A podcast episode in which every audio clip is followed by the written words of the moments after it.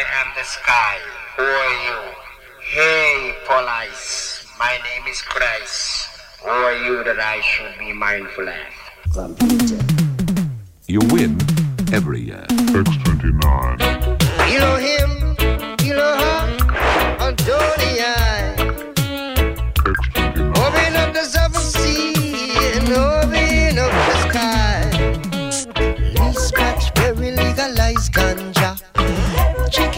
chicky, chicky, chick. You win.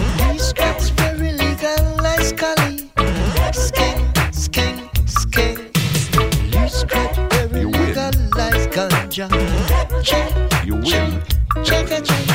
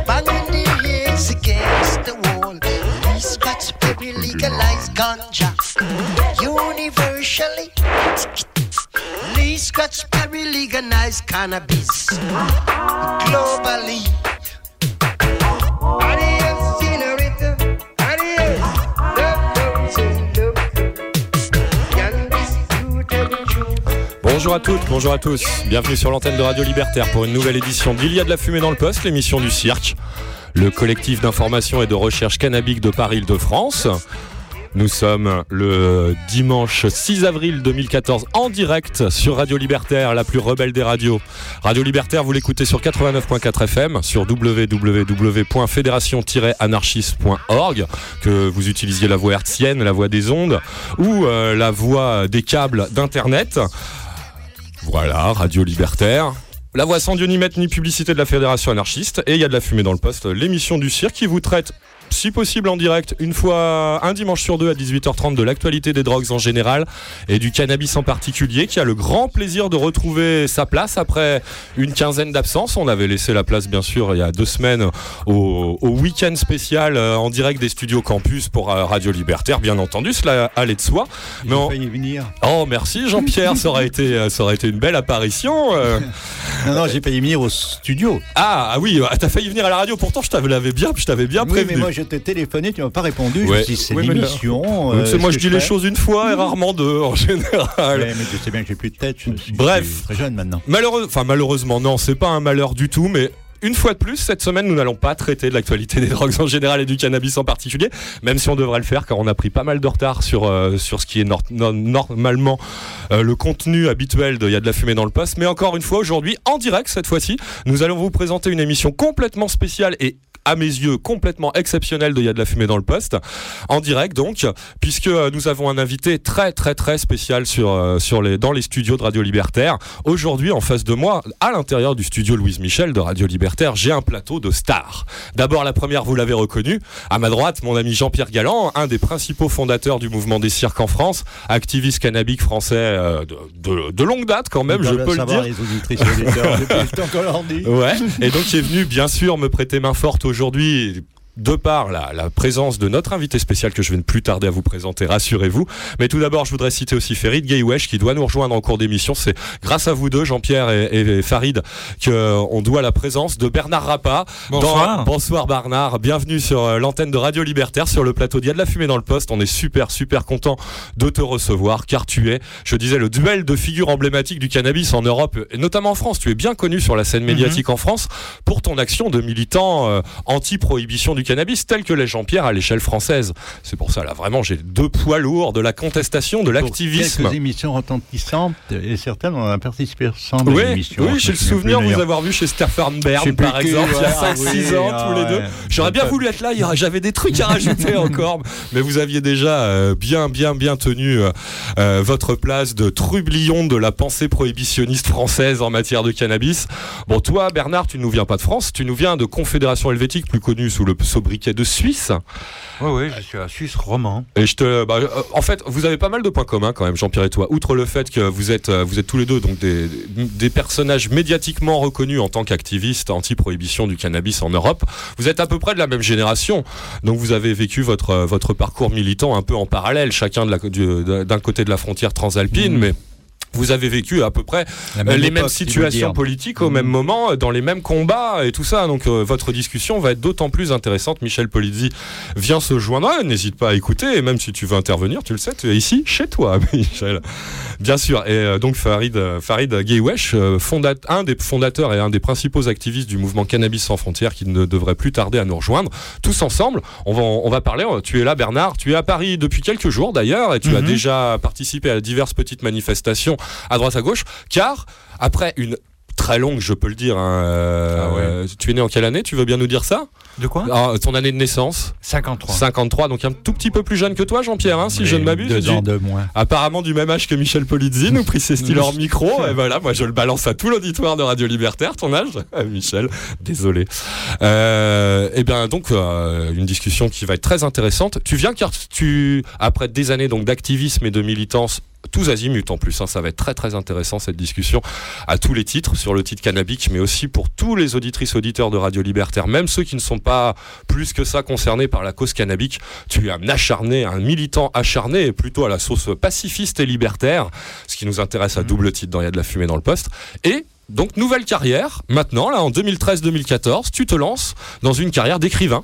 On peut dire, oui. Tu publies un livre, c'est ça, qui vient de sortir? Bah oui, euh, avant, avec le travail de militant. Bon, la différence qu'il y a avec Jean-Pierre, c'est que lui, c'est un militant de base euh, qui s'occupe plutôt des problèmes de consommateurs. Et moi, au départ, j'étais tout de suite dans le camp des producteurs, puisque de métier, je suis agriculteur. D'accord. Vigneron même, je crois savoir. Oui, oui, oui. Et puis j'ai donc j'ai toujours eu un pied en France aussi parce que j'ai une formation d'œnologue et j'ai fait l'œnologie en Suisse et en France. En Bourgogne? À, en Bourgogne, Forcément. comme il se doit, à Beaune, Forcément. à Beaune, À Beaune, allez. à Beaune, en Côte d'Or. Et puis j'ai une partie, une petite branche de ma famille qui s'est installée euh, près de Paris, à une soixantaine de kilomètres de Paris. Et comme j'ai, en 68, j'étais étudiant en France, j'ai vécu des moments extraordinaires. C'est là aussi que j'ai pris conscience que une petite minorité bien décidée pouvait faire des bouleversements incroyables dans une société, quoi. D'accord. Et tes premières années militantes n'ont pas été immédiatement consacrées au cannabis. Tout un tas de causes euh, t'ont intéressé, t'ont concerné pendant ces, ces jeunes années militantes. Ton bouquin les, les explore euh, et les présente. Alors moi j'ai appris pas mal de choses quand même. Euh, Je connais très bien ta carrière cannabique. Je connaissais moins le reste de tes œuvres. Valchanvre bien entendu, mais Justement, et je me suis retrouvé, si tu veux, en prison. Et puis en prison, pour moi, c'était enfin, j'étais enfin tranquille. J'avais enfin le temps de remplir de- des- des feuilles blanches. Quoi. de te remémorer ton parcours et Ouais, de nous en faire profiter. Bon, le, problème, c'est que j'ai tout dû écrire de mémoire. hein. Donc, euh, que normalement, quand on écrit un livre, j'imagine que si on fait une pause d'un mois ou deux, quand on remet l'ouvrage sur le métier, on peut voir qu'est-ce qu'on a écrit euh, avant. pour Oui, Jean-Pierre, c'est bien ça. et, et- et- et moi, mon problème, c'était pas ça, c'est que chaque fois que, que j'étais spontanément arrêté et jeté en prison, euh, je pouvais écrire, mais euh, comme je craignais qu'on qu'on détruise ce que j'ai écrit, je devais d'abord m'assurer euh, par l'avocat ou, ou- ou autre d'avoir euh, du papier à décalquer. Heureusement, je peux vous dire, ça existe toujours. Mhm.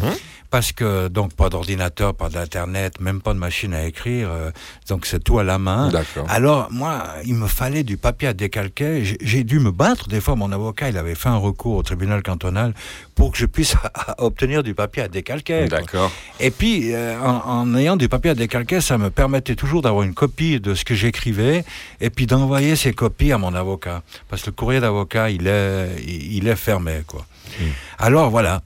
Et voilà, ça nous donne ce livre que tu as intitulé Pionnier. C'est disponible depuis quelques semaines, depuis début mars, je crois à peu près, euh, chez un éditeur de Lausanne, pas très loin de chez toi, puisque toi tu viens de, de Saxon à la base, euh, Ouais, qui, est, ouais, ouais, ouais. qui est un petit village en fait, si j'ai bien compris, euh, quelques ouais. milliers d'âmes euh, à Oui, Saxon. oui, oui. Euh, c'est au sud-est du lac Léman, dans le, dans le canton du Valais. Et la vallée du Rhône. Et c'est frontalier donc avec l- l- avec l'Italie, si je ne me trompe pas dans Ah ma oui, on, a- géographie. on est à, à une demi-heure de la France et à une heure de, de l'Italie. D'accord, donc on n'est pas joli. vraiment dans la partie alémanique nordiste euh, de, de, la, de la Confédération helvétique. On est dans un canton qui Mais est... un, un canton quand même bilingue. hein. La, la moitié supérieure du canton, euh, c'est les Hauts-Valaisans et ils parlent un Ils sont dialecte. germanophobes? Germanophones, Oui, ouais, à peu c'est un, près. dialecte- À peu un- dialecte euh, particulier. Euh, les Bernois, les Uriquois, ils comprennent pas le Haut-Valaisans, par exemple. D'accord. Par contre, c'est une tradition catholique, me semble-t-il, plutôt Ah là-bas, oui, une dominance ah oui. catholique comme, euh, comme le- les, les- les cantons frontaliers de la France, Genève, Vaud, ou le Tassin aussi, euh, canton frontalier de, l'Italie,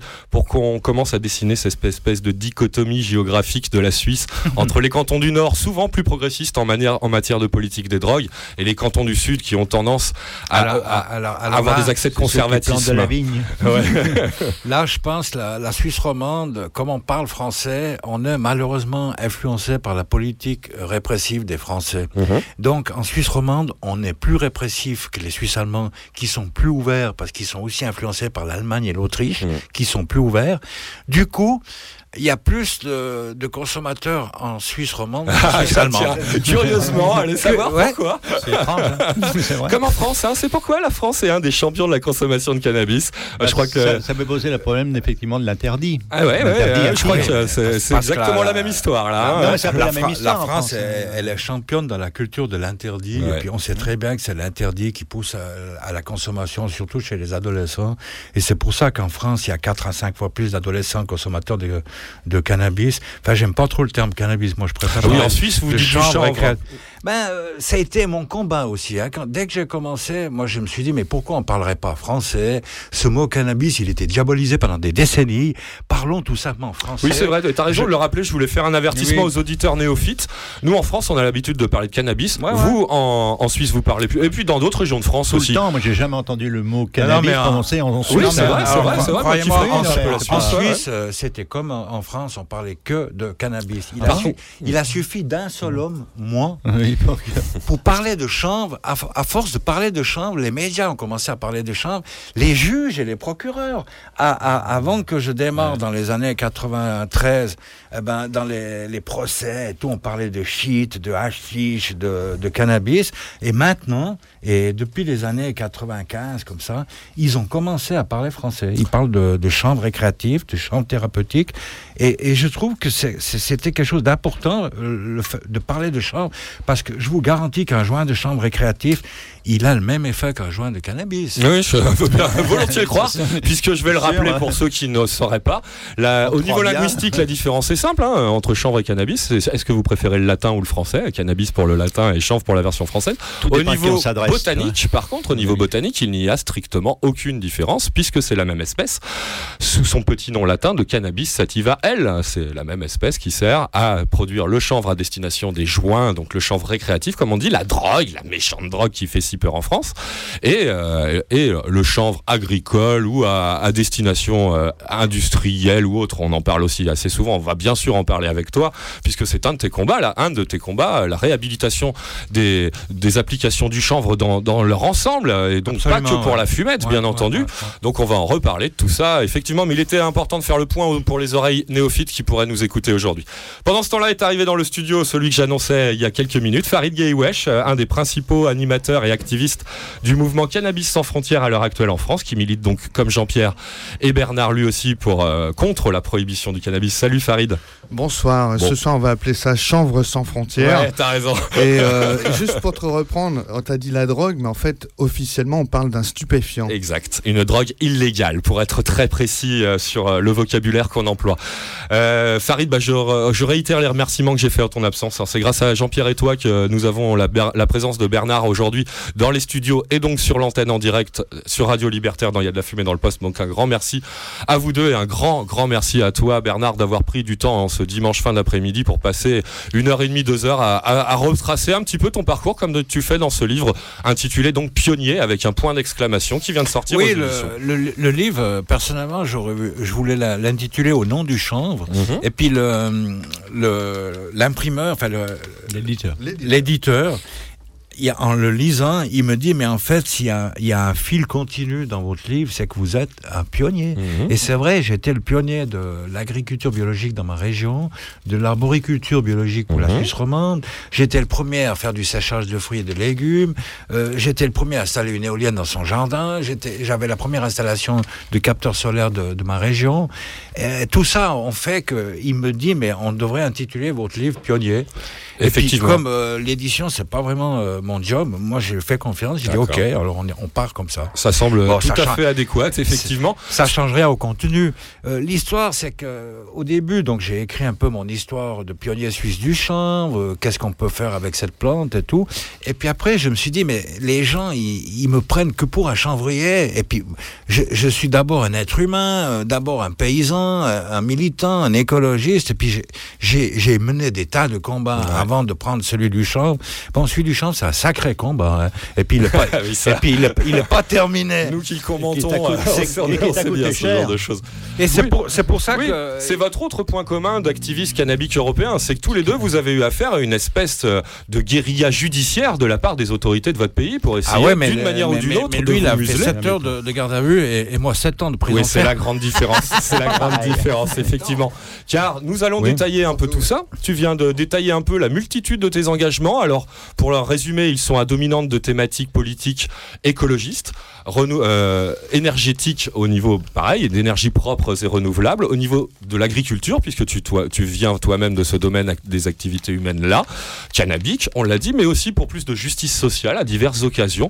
Bref, le portrait aujourd'hui dans Il y a de la fumée dans, dans- dans le poste d'un militant qui va intéresser tout Radio Libertaire de par ton engagement euh, sur des causes sociales et sous une philosophie que je devine largement inspirée euh, par les mouvements libertaires par le Absolument, passé, ouais, hein, me semble-t-il, hein, et pacifiste. Anarchiste. Oui, allons-y, on peut même dire anarchiste aujourd'hui, on dit les mots qui fâchent, on est sur Radio Libertaire dans Il y a de la fumée dans le poste. Effectivement. Bon, bah, on va détailler tout ça en deux ou trois temps, tous ensemble. Ça me fait super plaisir d'avoir un tel plateau aujourd'hui en direct sur Radio Libertaire. On va s'attarder tout d'abord sur tes premières années et donc tes causes. Ah, on, va, on va les évoquer un petit peu plus, un petit peu plus, euh, comment dire, de façon étoffée. Ton, par, ton premier parcours de militant. Puis ensuite, tu vas nous faire toi-même un peu le bilan de tout ce qui s'est passé euh, au, au début des années 2000, pendant ces dix premières, onze premières années 2000.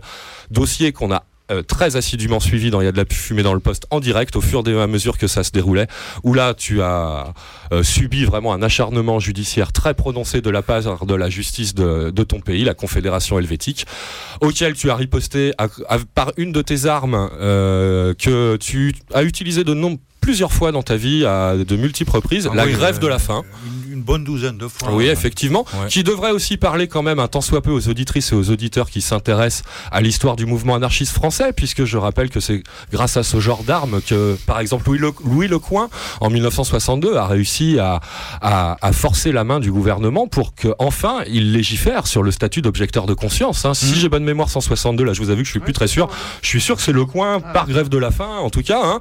Et là aussi, on retrouve un de tes engagements passés. Toi aussi, tu t'es rapidement Mhm. euh, engagé pour la reconnaissance de le- l'objection de conscience en Suisse cette fois-ci. Oui, bah, comme quoi, euh, il y a des combats, il y a des, des nobles causes, des combats justes, et il faut pas avoir peur d'aller en prison. Ouais. Il y a eu combien de- d'objecteurs de, conscience qui ont, été, qui ont fait des, des milliers d'années de prison avant qu'un service civil arrive? Vous croyez qu'il y aurait un service civil aujourd'hui s'il n'y avait pas eu d'objecteurs de conscience? Effectivement. C'est Donc, la, la même chose en, en Suisse d'ailleurs. hein. donc on va parler aussi de prison, euh, de grève de la faim, de bras de fer avec des autorités qui essayent de museler, voire d'atteindre vraiment euh, à, à, l'intégrité euh, des personnes qui osent venir les contredire sur des sujets bon, vraiment tabous en France pour le cannabis. J'imagine qu'en Confédération helvétique, le tabou reste encore moins fort qu'en France, puisqu'il s'était quand même largement levé au cours des années 90 et début 2000. Mais quand même, quand on voit la violence av- avec laquelle on s'est acharné sur toi tout au long de la première décennie de 2000, euh, on voit que ce tabou-là a aussi de, de beaux restes euh, sur le territoire helvétique également. mm, Bon, alors on va voir tout ça après un premier morceau de musique. C'est Davou, mon ami Davou, qui a la, la gentillesse de, de nous mettre en onde et en musique aujourd'hui, qui réalise l'édition de Y'a de la fumée dans le poste, historique de ce dimanche 6 avril en direct sur Radio Libertaire, 6 avril 2014. À tout de suite avec Bernard Rappa en direct sur euh, Radio Libertaire dans Y'a de la fumée dans le poste, l'émission du cirque.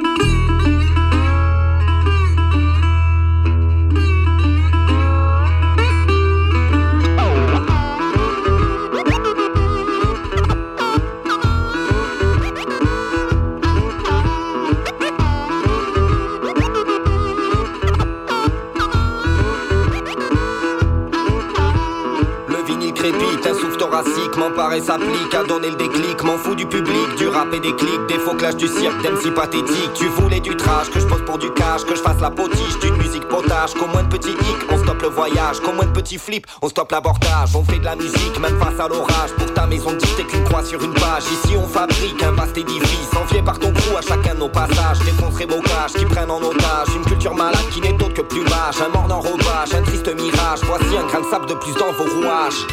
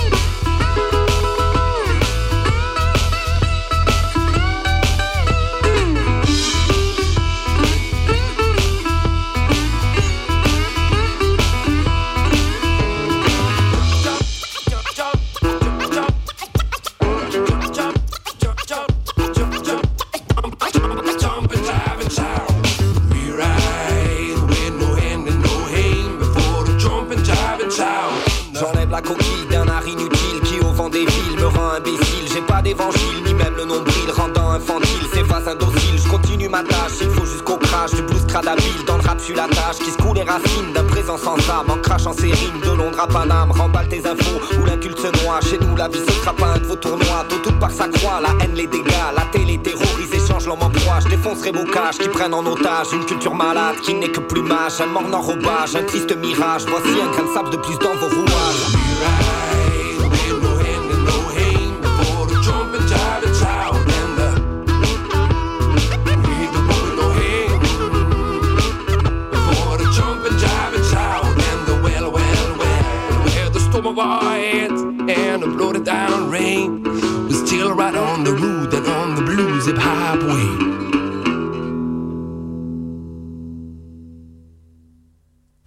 Vous écoutez Radio Libertaire, c'est l'émission Il y a de la fumée dans le poste, l'émission du collectif d'information et de recherche cannabique qui, est exceptionnelle aujourd'hui car elle reçoit un grand nom euh, de la contestation cannabique et euh, un grand militant de toute façon euh, de diverses causes euh, chères à l'idée libertaire en la personne de Bernard Rappa qui nous fait la- l'amitié de passer les deux heures de direct de notre émission aujourd'hui ensemble sur Radio Libertaire pour la sortie de son livre Pionnier qui vient de sortir aux éditions Favre, une édition, euh, euh, un éditeur de Lausanne en Suisse, là d'où tu nous viens, puisque tu es né, tu l'as dit, en 1953 à Saxon dans le canton du Valais, euh, canton du sud de la Confédération, Confédération helvétique.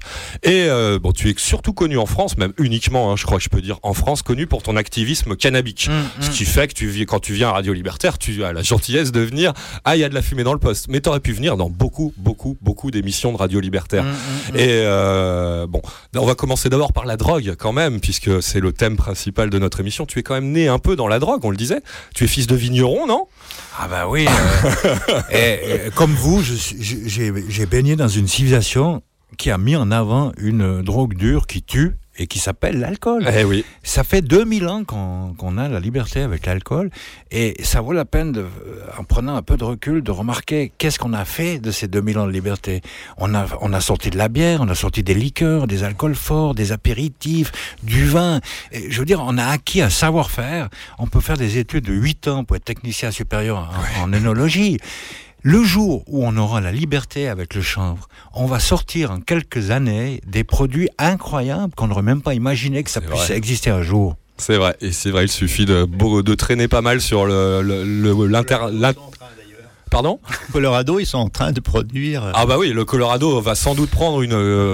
Euh, une avance notable, bien que le continent oui, nord-américain en général, depuis plus de 40 ans maintenant. Non, mais je pense que la met France tout va se réveiller génie. comme d'habitude dix ans plus tard, Oui, si tu veux, euh, au niveau de tout ce qu'on peut faire avec le chanvre et de toutes ses vertus. Effectivement. Et c'est vrai que c'est dommage parce qu'en France, on aurait pu imaginer, étant donné qu'on est très fort en vin, en alcool, euh, En reconnu fromage. dans le monde, euh, etc., peut-être qu'on aurait pu imaginer euh, que des chanvriers des, développent la chanvrologie. et, euh, C'était un un- à un moment donné. La France a su produire du bon vin et du bon fromage, on saura produire du Et même sur le plan euh, qui m'intéresse plus moi personnellement, vous me connaissez, je suis l'idéologue de la bande. euh, sur le plan politique euh, également, on a très bien su, euh, à peu près bien su réglementer une drogue dure qui, qui tue des milliers et des milliers de gens de façon annuelle sur notre territoire quand même. Réglementé, Et- oui. Il y a de nets progrès à faire, mais la France vit avec cette drogue létale. Euh, très très accoutumante, très addictive également, euh, en vente quasiment libre hein, quand même, puisque même à l'heure actuelle, même quand on a moins de 18 ans, il n'est pas très compliqué de se procurer euh, une dose de cette drogue au supermarché du coin, tout bêtement. hein, et donc à l'épicerie du coin. voilà, à l'épicerie du coin. Mais, mais, mais il n'est pas question de- d'amener la prohibition de l'alcool. On sait que la prohibition, c'est pas la solution. Voilà. Je trouve que la, la situation actuelle, elle est pas mal. On, on a, on a arrêté un peu l'hypocrisie, on reconnaît les problèmes qui sont dus à l'alcool, on fait un peu plus d'information, un peu plus de prévention. Et puis bon, on essaye de limiter un peu la consommation des jeunes. Effectivement. Et je pense qu'il faut continuer sur cette voie. Et alors, à quel moment, toi, euh, puisque tu, donc, tu, on- tu l'as déjà dit, non seulement tu as été élevé dans la vigne, au milieu des, des vignes euh, de ton canton euh, du Valais, mais en plus, tu as enchaîné par des études d'énologie euh, assez poussées en Bourgogne, à, à Beaune, tu le disais, jusqu'en Oui. mai 68. D'ailleurs, c'est là-bas que tu as vécu mai 68. Bien Alors- sûr, bien Alors, sûr. quel a été le déclic? À quel moment dans ta vie est arrivé ce déclic de prise de conscience que l'alcool était au-delà Nous, on nous le vend comme un aliment, carrément en France, mais en tout cas un produit de l'agriculture euh, noble et, et respectable, était également une drogue addictive et létale, et que le cannabis, lui, euh, souffrait d'un discrédit euh, assez illégitime quand même, à nos yeux en tout cas, j'imagine aux yeux, à tes yeux également. Comment ça s'est passé tout ça? Quand j'étais étudiant en œnologie, j'avais un professeur euh, qui s'appelait Deléglise, qui est connu internationalement dans les milieux œnologiques, et il nous disait déjà que, attention, l'alcool c'est bien joli, mais c'est un produit cancérigène. Ils en avaient déjà conscience à l'époque. Mais c'est plutôt euh, quand j'ai fini l'œnologie et puis je suis rentré chez moi, que j'ai commencé à vivre mes premiers amours, que j'ai découvert un beau-père alcoolique, que j'ai découvert euh, que mon grand-père, j'ai pr- pratiquement servi le dernier verre de vin à mon grand-père qui est mort de ça. Et ça m'a un peu traumatisé. Moi, j'étais un gars très sensible. Puis tout à coup, je me suis remis en question. Puis je me suis dit, mais Bernard, est-ce que tu veux passer ta vie dans une cave à, à- à faire que, que du vin quoi? Moi, j'avais envie de faire d'autres choses. J'ai envie de changer le monde et tout. J'ai envie de, de, de pratiquer l'agriculture biologique, de la développer, de montrer aux, aux gens que c'est possible de faire ça.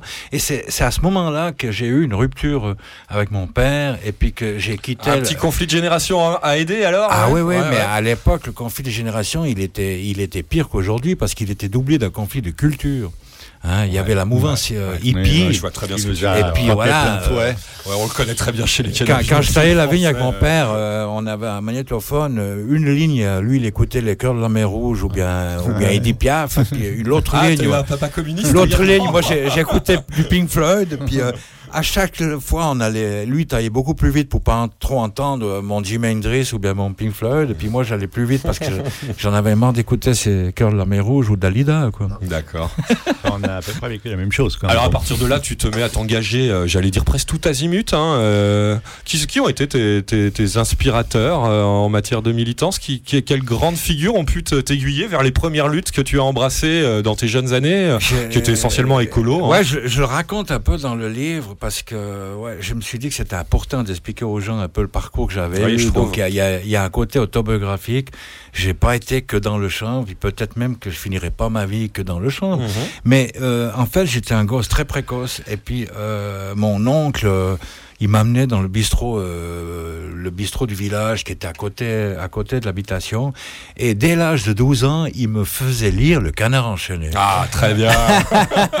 Non, mais c'est vrai. Au, au- au début, au début, je regardais que les, les dessins, et puis petit à petit, j'ai commencé à lire les titres. Et puis encore aujourd'hui, je suis passionné Ah, de, moi aussi, de oui, lire les, les quotidiens la journée, et puis de, de temps en temps de donner un coup d'œil au, au- au C'est le, canard. c'est le grand seul papier national, après le monde libertaire, hein, bien sûr, pour rester chez les, hebdomadaires euh, euh, vraiment lisibles à l'heure actuelle, on est d'accord.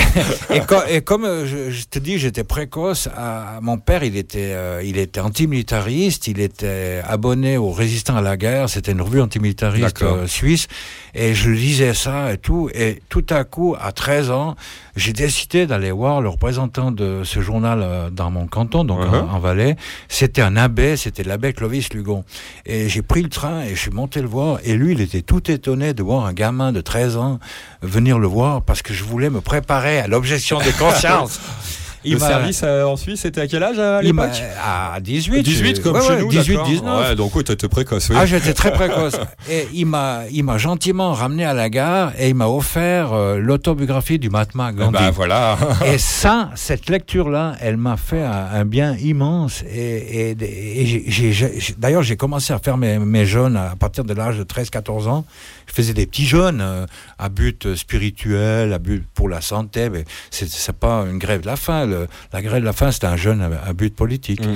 Alors voilà, mon premier engagement, il, il est apparu de- très tôt. hein. Tu me fais plaisir à citer Gandhi en premier parce que euh, la lutte pacifique, la lutte non violente est une vertu et Gandhi est un modèle euh, qui, qui malheureusement est parfois un petit peu trop mis de côté, un peu trop négligé euh, ces derniers temps, comme on évoquait Louis Lecoing aussi, qui a quand même aussi et par ailleurs fondé euh, l'UPF, hein, l'Union pacifiste française. Hein, Euh, ces figures euh, de tutelle militante là que nous on connaît quand même pas si mal à, à la Fédération anarchiste à Radio Libertaire sont parfois un peu trop mises de côté euh, sur l'histoire des militants qu'on nous présente plus généralement dans les médias traditionnels.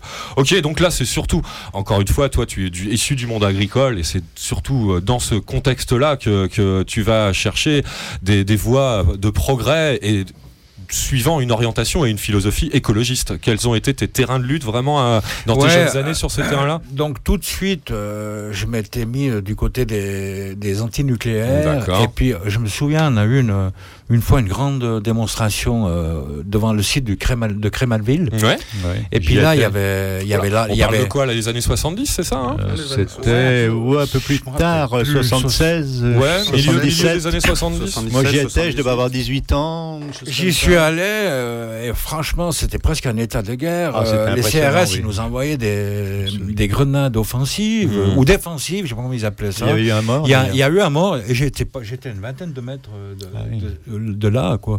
Euh, j'ai trouvé ça très violent. J'ai vu des CRS tirer des blessés euh, par les fenêtres des ambulances pour les matraquer encore Ah un bon peu plus, quoi. Ah ouais. Ah non, non, non, non. Mais dans l'ensemble, c'était quand même une manifestation absolument non violente. Quoi. Il, y avait, il y avait, les gens, ils, ils réagissaient pas à la, à la violence euh, obsessionnelle de, de la police à l'époque. Surtout, il y avait beaucoup de monde. Il y avait une espèce de, dans- de comment dire, de C'était la fête. la fête, quoi. C'était le Un côté festif, ouais. côté Ouais. festif qui était très important. Là, c'est vrai que Cresmalville, ça a beaucoup. Moi, ça m'a influencé pareil. Oui. J'habitais pas là, j'y suis allé aussi. C'était. Pour les plus jeunes militants, ça peut rappeler des situations qu'on a connues lors de, de- de zones autonomistes en marge des G8 ou ce genre de choses euh, ces dernières années. Euh, le Larzac aussi pour l'époque, peut-être. euh, Absolument, j'étais- aussi a sur le plateau de euh, sur, les, sur les jeunes générations militantes de l'époque, dont vous faisiez partie, bien sûr, à l'époque. Et quand je suis rentré chez moi, tu vois, euh, je me disais, euh, contester c'est bien, militer c'est bien, mais il faut que je développe des alternatives concrètes et réalistes. Ouais. Et c'est pour ça que je suis le premier euh, de ma région à avoir installé une éolienne pour euh, fournir ma ferme en électricité. Toujours dans les années 70, je crois. hein. bah, après, après Crémablé. Donc euh, oui, euh, encore une fois, euh, tu es très en avance sur le sujet là. hein. C'est- le problème des pionniers. hein, on, on prépare le terrain pour les autres, pour les viennent Très- ensuite. trop en avance au niveau des autorités. On se fait tirer dessus, crucifier, mais en attendant, on, on a un rôle essentiel. Et s'il n'y a pas quelqu'un qui commence une fois, ça commence jamais. Mhm, Effectivement. Euh, Au-delà des énergies renouvelables, l'agriculture biologique aussi, pareil, avec Bien 10, sûr. 15, 20 ans d'avance sur tout le monde. Euh, Tu développes, euh, tu promeus de nombreuses applications euh, agricoles, de nombreuses techniques agricoles basées sur, euh, sur la- l'agriculture biologique. Tu peux nous en dire Oui, un oui, peu j'ai plus? pratiqué la, la méthode biodynamique de Rudolf Steiner. euh, j'ai travaillé avec la, la recherche officielle. Il y, a- il y avait un- on avait en Suisse le père de la lutte intégrée qui s'appelait Badiolini. On travaillait ensemble. Et puis moi, quand euh, quand il fallait intervenir, j'intervenais avec des insecticides euh, végétaux, euh, naturels. Et puis c'est comme ça qu'on a réussi petit à petit à, à développer les premières récoltes industrielles de poires bio euh, Mhm. en Suisse romande. Euh, oui, ça c'était important. Après, après, je me suis mis dans la, un peu comme comme dans un pays du tiers monde qui a une matière première. Moi, ma matière première c'était la poire. Comment faire pour Comment faire pour vendre un produit bio alors que les gens ils savent pas ce que c'est? C'était ça notre problème à l'époque. C'était pas du tout la mode à l'époque. non. non, non, dans les pubs, on Alors c'est pour ça que j'ai commencé à faire euh, de la confiture de poire, de la williamine, enfin de l'eau de vie de poire William, euh, de la poire séchée, de, des concentrés de poire, Mhm. euh, et puis pour finir même des flocons de poire qu'on mettait dans les birchins muesli et tout. D'accord. Si tu veux, avec une matière première, euh, la poire créait des sous-produits euh, stockables, diversifiés pour pouvoir écouler euh, ses récoltes. Et euh, maintenant, ça a complètement changé la situation. Mais ce que j'ai remarqué, c'est quand j'étais le premier agriculteur bio, on m'a vachement critiqué. On me traitait de fossoyeur de l'agriculture, euh, de- d'empêcheur de tourner en rond et tout. Tandis que quand j'étais le pionnier du chanvre, j'étais beaucoup, beaucoup moins critiqué. Ça m'a tout de suite mis la puce à l'oreille. Je me suis dit, là, il y a énormément de soutien pour cette cause. D'accord, très bien. Euh, tu, à, à l'époque, euh, cette époque-là, tu, tu produisais des poires, t'avais laissé tomber le vin, la, la vigne en tout cas. Oui, oui. euh, donc, quand j'ai recommencé l'agriculture, je, je faisais plus du tout D'accord. de, de vigne. Toujours Je- pas de je- Non, non. Je, ah oui, le. C'est le me mais- pas, un- pas à un niveau industriel. Non, juste pour toi. Non, le, le chanvre, moi, je l'ai découvert euh, à Amsterdam à l'âge de, de 17 ans. D'accord. Et puis j'ai ramené des graines. Et puis euh, à l'époque, euh, la sensibilia, ça n'existait pas. Euh, alors j'avais acheté un peu de mexicaine, un peu d'africaine.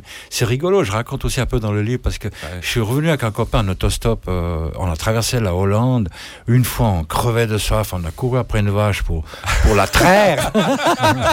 Et puis après-. Oui, Et puis, on était perdus sur une autoroute là en Hollande. Tout à coup, il y a un type qui nous a pris. Et puis quand on est passé euh, les frontières, tous les douaniers étaient au garde à bout. En fait, on savait pas, mais c'était le, le chef de la douane. Ah Tu as le privilège ramené euh, de, de Hollande par le chef de la douane, douane française Non, la je sais pas si c'était la douane Belge, belge, je française, ouais. belge. Pas mal celle-là, ils en ont fait une bonne encore, nos amis douaniers Et belges. puis dès la- dès l'année suivante, je me suis amusé à, à semer ces graines. Mhm. Et puis chaque année, j'ai fait ce que tous les paysans du monde font, c'est-à-dire de la sélection naturelle. Ouais. Hein tu consommes le, le fruit ou le légume euh, que tu préfères, tu choisis de faire de la semence sur la, la plus- les, les plus belles plantes, tu sélectionnes tes animaux, tu fais faire des petits aux animaux qui te plaisent, et puis pour finir, tu obtiens des sélections naturelles. Et parfois Ah bah, tu les croises aussi moi, déjà moi, je, je l'ai fait naturellement avec le champ. Si tu veux, au début, j'avais un cocktail de, de, de semences qui venaient de toute la planète. Puis pour finir, petit à petit, euh, à force de sélection, après, euh, quand je suis arrivé euh, dans les années euh, 93, puis que j'étais le pionnier du champ, j'avais une variété qui m'était qui m'était typique, des très peu de feuilles, des grosses fleurs, un goût, un arôme typé. Alors je l'ai appelé la Valiser Queen. D'accord. Ok. Euh, la création de Valchanvre, ça date de quand? Alors, euh, la- ma première culture, euh, disons, à but industriel, agricole, bon, moi, ça m'impressionne pas d'avoir, par exemple, des stocks de 50 tonnes de chanvre. Parce que quand je fais de la tomate, j'en- fais 20 tonnes. Quand je fais de l'asperge, j'en fais 5 tonnes. Quand je fais de la poire, j'en faisais 50, 60 D'accord, tonnes, tu vois. Donc, pour un agriculteur, c'est tout à Oui, fait normal quantité d'a- normale, ouais. d'avoir des, d'avoir des quantités. Mhm. Alors, euh, j'ai commencé avec ma première culture, elle faisait que 1000 mètres carrés. Que. Tout le monde sourit dans le studio. à la- Au que 1000 mètres carrés, oui. C'est-. C'est en 93. Oui, c'est pas de la. Mais il y a eu, je crois, plus de 1000 mètres carrés de, de journaux euh, écrits sur. Ah oui. ça dingue le- le- le- l'effet que ça a eu. Hein. As-tu fourni la pâte à papier à base Et- de je- pour je- tous ces journaux Je me disais, je, je me bats pour, le, pour qu'on réglemente ce marché euh, du chanvre récréatif, mais je suis un agriculteur. Le meilleur moyen de, de développer la chose, mais c'est de semer, c'est de planter, c'est de cultiver. Et puis là, c'est clair que un mili- comme tous les militants, j'ai aussi un- un- pris le taureau par les cornes au niveau du combat juridique. Mhm. Euh, Il y a eu un combat juridique dingue pendant toutes ces années-là. Mhm. Et euh, là, on a obtenu. euh, moi, si tu veux, c'est très simple. je lis la loi sur les stupéfiants, puis en Suisse, ça se résume sur une phrase. Il est interdit de cultiver du chanvre en vue de produire un stupéfiant. Alors je me suis dit, mais si je cultive du chanvre en vue de produire autre, Autre chose, qu'un stupéfiant, c'est légal.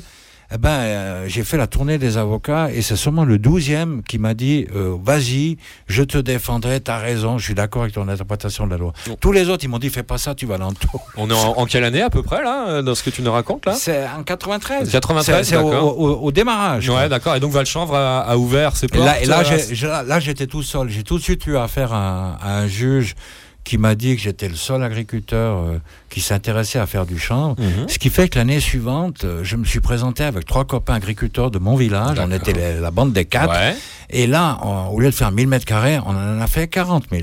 D'accord. Donc une société nommée Valchanvre qui naît le jour Voilà. en 1994 alors, Voilà. qui a pour but de promouvoir les applications du chanvre? Absolument. Toutes ouais. les applications du chanvre? Tous les dérivés. Donc, euh, il, faut, il faut bien le dire. Euh, moi, j'ai- j'aime bien l'effet récréatif euh, du chanvre, mais moi, je trouve que le chanvre, c'est une, une plante qui a un potentiel mais fantastique, planétaire, euh, dans les- dans l'énergie, dans la construction, dans les textiles, dans l'alimentaire, dans les cosmétiques. C'est une plante qui a un potentiel extraordinaire. Tu rejoins l'idée de Jack Herrer, euh, de l'empereur absolument. euh, D'ailleurs, la première fois que je l'ai rencontré, il m'a dit Mais pourquoi tu portes du coton? oh, c'est mal. oui, j'imagine, je l'ai jamais réflexion. De- Depuis, je m'habille en chambre. Ah bon, tu déconnes plus avec ça. hein. Pour la mémoire de Jack, euh, Bernard Rappa ne s'habille plus qu'en fibres textiles de champ issues du chanvre agricole, produit ou pas par Valchanvre Jacques- d'ailleurs. Jacques, il a eu, il- avec, avec l'empereur Énu, il a eu une grande influence Oui. sur moi aussi. hein. Euh, Sur toute votre Ah, génération, impliquée par la cause ouais, du ouais, cannabis. Jean-Pierre également, là, c'est aussi un de vos grands points communs. Vous êtes tous les deux de. Et puis, euh, je me suis souvenu de ma grand-mère, parce que quand j'avais 8 ans, 9 ans, 10 ans, ma grand-mère, elle me disait Ces cons de jeunes, ils viennent nous dire maintenant que le chanvre, c'est une drogue. Alors que, non, mais c'est vrai, ma, ma grand-mère, elle était scandalisée Ouais, ouais. parce que toute sa vie, elle, elle avait, elle avait cultivé du chanvre et puis et pour elle, comme pour tous les vieux valaisans, c'était une plante bénéfique et utile. On en avait besoin. On, on pense même que la, la civilisation n'aurait pas pu se développer si on n'avait pas ce tissu-là à, di- à disposition, tu vois. Oui, effectivement. Et tout à coup, les, les Américains, euh, les États-Unis, ils viennent euh, dire que c'est une drogue, ils commencent la prohibition chez eux et ils obligent les petits Suisses à prohiber cette plante. Ah ben, ma grand-mère, elle était révoltée. Eh ben, elle avait bien raison. Moi, je rigole parce que je mets tout de suite ça en parallèle avec ce que peuvent dire la majorité des grand-mères françaises. Donc, les grand-mères françaises actuellement, euh, je vous rappelle, hein, celles en tout cas qui ont des, enfants ou des adolescents euh, comme petits petits enfants, euh, elles ont actuellement entre 55 et 65, 70 ans. hein. donc, c'est pas du tout le même discours qu'elles leur tiennent sur le cannabis en France. hein. Une bonne vingtaine, trentaine, quarantaine d'années de désinformation cannabique sont passées par là et le discours est complètement inversé. C'est les jeunes qui expliquent à leur grand-mère que oh, eh, mamie, on t'a bourré le mou sur le cannabis. c'est pas du tout comme ça que ça se passe. Bon, euh, très bien. Donc la création de Vache-Chanvre. Euh, à la même époque, euh, la Suisse vit une espèce de démocratisation quand même. De, enfin, à partir de là, s'initie une, une période d'ouverture à la question cannabique sur le tout l'ensemble du territoire Oui, helvète. oui, oui. Et puis, bon, c'est là, c'est là que mon côté militaire intervient. Non seulement j'ai- j'étais un pionnier situé au, au niveau de la culture, mais moi, je crois encore euh, aux vertus de la démocratie. Mhm. Et puis, je suis un politicien indépendant, si tu veux. Et tout de suite, euh, j'ai vu qu'il y avait énormément de gens qui s'intéressaient tant du côté des, des agriculteurs que du côté des, des commerçants. Et tout de suite, j'ai fait en sorte de prendre mon, but- mon bâton de pèlerin, de réunir ces gens sur la, la capitale, donc Berne, Oui. et de créer la coordination suisse du chanvre. Donc j'ai pas pris, euh, j'ai pas voulu prendre la présidence dès le départ parce que je parle pas le suisse allemand. Et on avait mis notre ami euh, François Resser qui était à parfum bilingue euh, comme président de la coordination suisse du chanvre. En parallèle, j'ai- monté l'association de- des, si tu veux, des, des chanvriers, des, mais des paysans cultivateurs de chanvre. Sous forme de syndicat. Parce que je voulais pas euh, tout mélanger. D'un côté, il y avait les commerçants transformateurs, puis d'un autre côté, il y a, il y a les producteurs. Et, et je trouve qu'il faut aussi défendre, le, dé- défendre les intérêts des producteurs. Les problématiques sont un peu que différentes. Je, je suis un, un, un- un syndicaliste paysan. Ouais. J'étais vice-président d'Unitaire, qui est un des plus grands syndicats de paysans de, de Suisse. Mhm.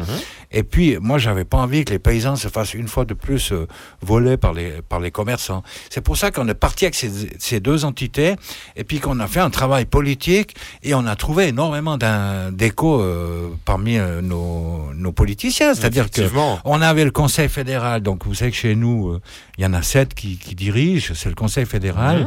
Euh, Il y en a un, à tour de rôle, qui prend la présidence euh, chaque année vis-à-vis de l'étranger. Et puis, le Conseil fédéral nous soutenait. Euh, J'avais des séances, par exemple, avec l'ancien président euh, Jean-Pascal Delamurin. Et lui, avec lui, on, on échaudait des plans dans le sens, ouais... euh, euh, si on veut satisfaire la consommation en Suisse, il faudrait qu'on on développe à peu près 1000 hectares.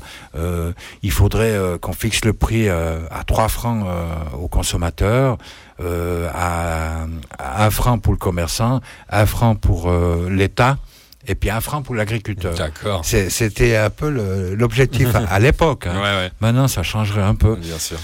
Voilà, on est au début en fait d'une période un peu euphorique qui va dur- durer jusqu'au début des années 2000 si j'ai bonne mémoire. euh, voilà. Avec un euh, développement des gros shops, comme on dit chez nous, euh, des, des boutiques qui aident à Il y a le- eu une à période, l'autoproduction une période dans- d'ouverture. dans l'ensemble du territoire suisse, hein, Ouais, ouais. jusqu'aux cantons les plus euh, réactionnaires en la matière, que sont le canton de Genève, le canton de Vaud, le Tassin, euh, tout ça. Euh, donc la preuve, Valais, surtout. le Valais, le Valais également, c'est la fin du croissant, du, cro- du croissant conservateur.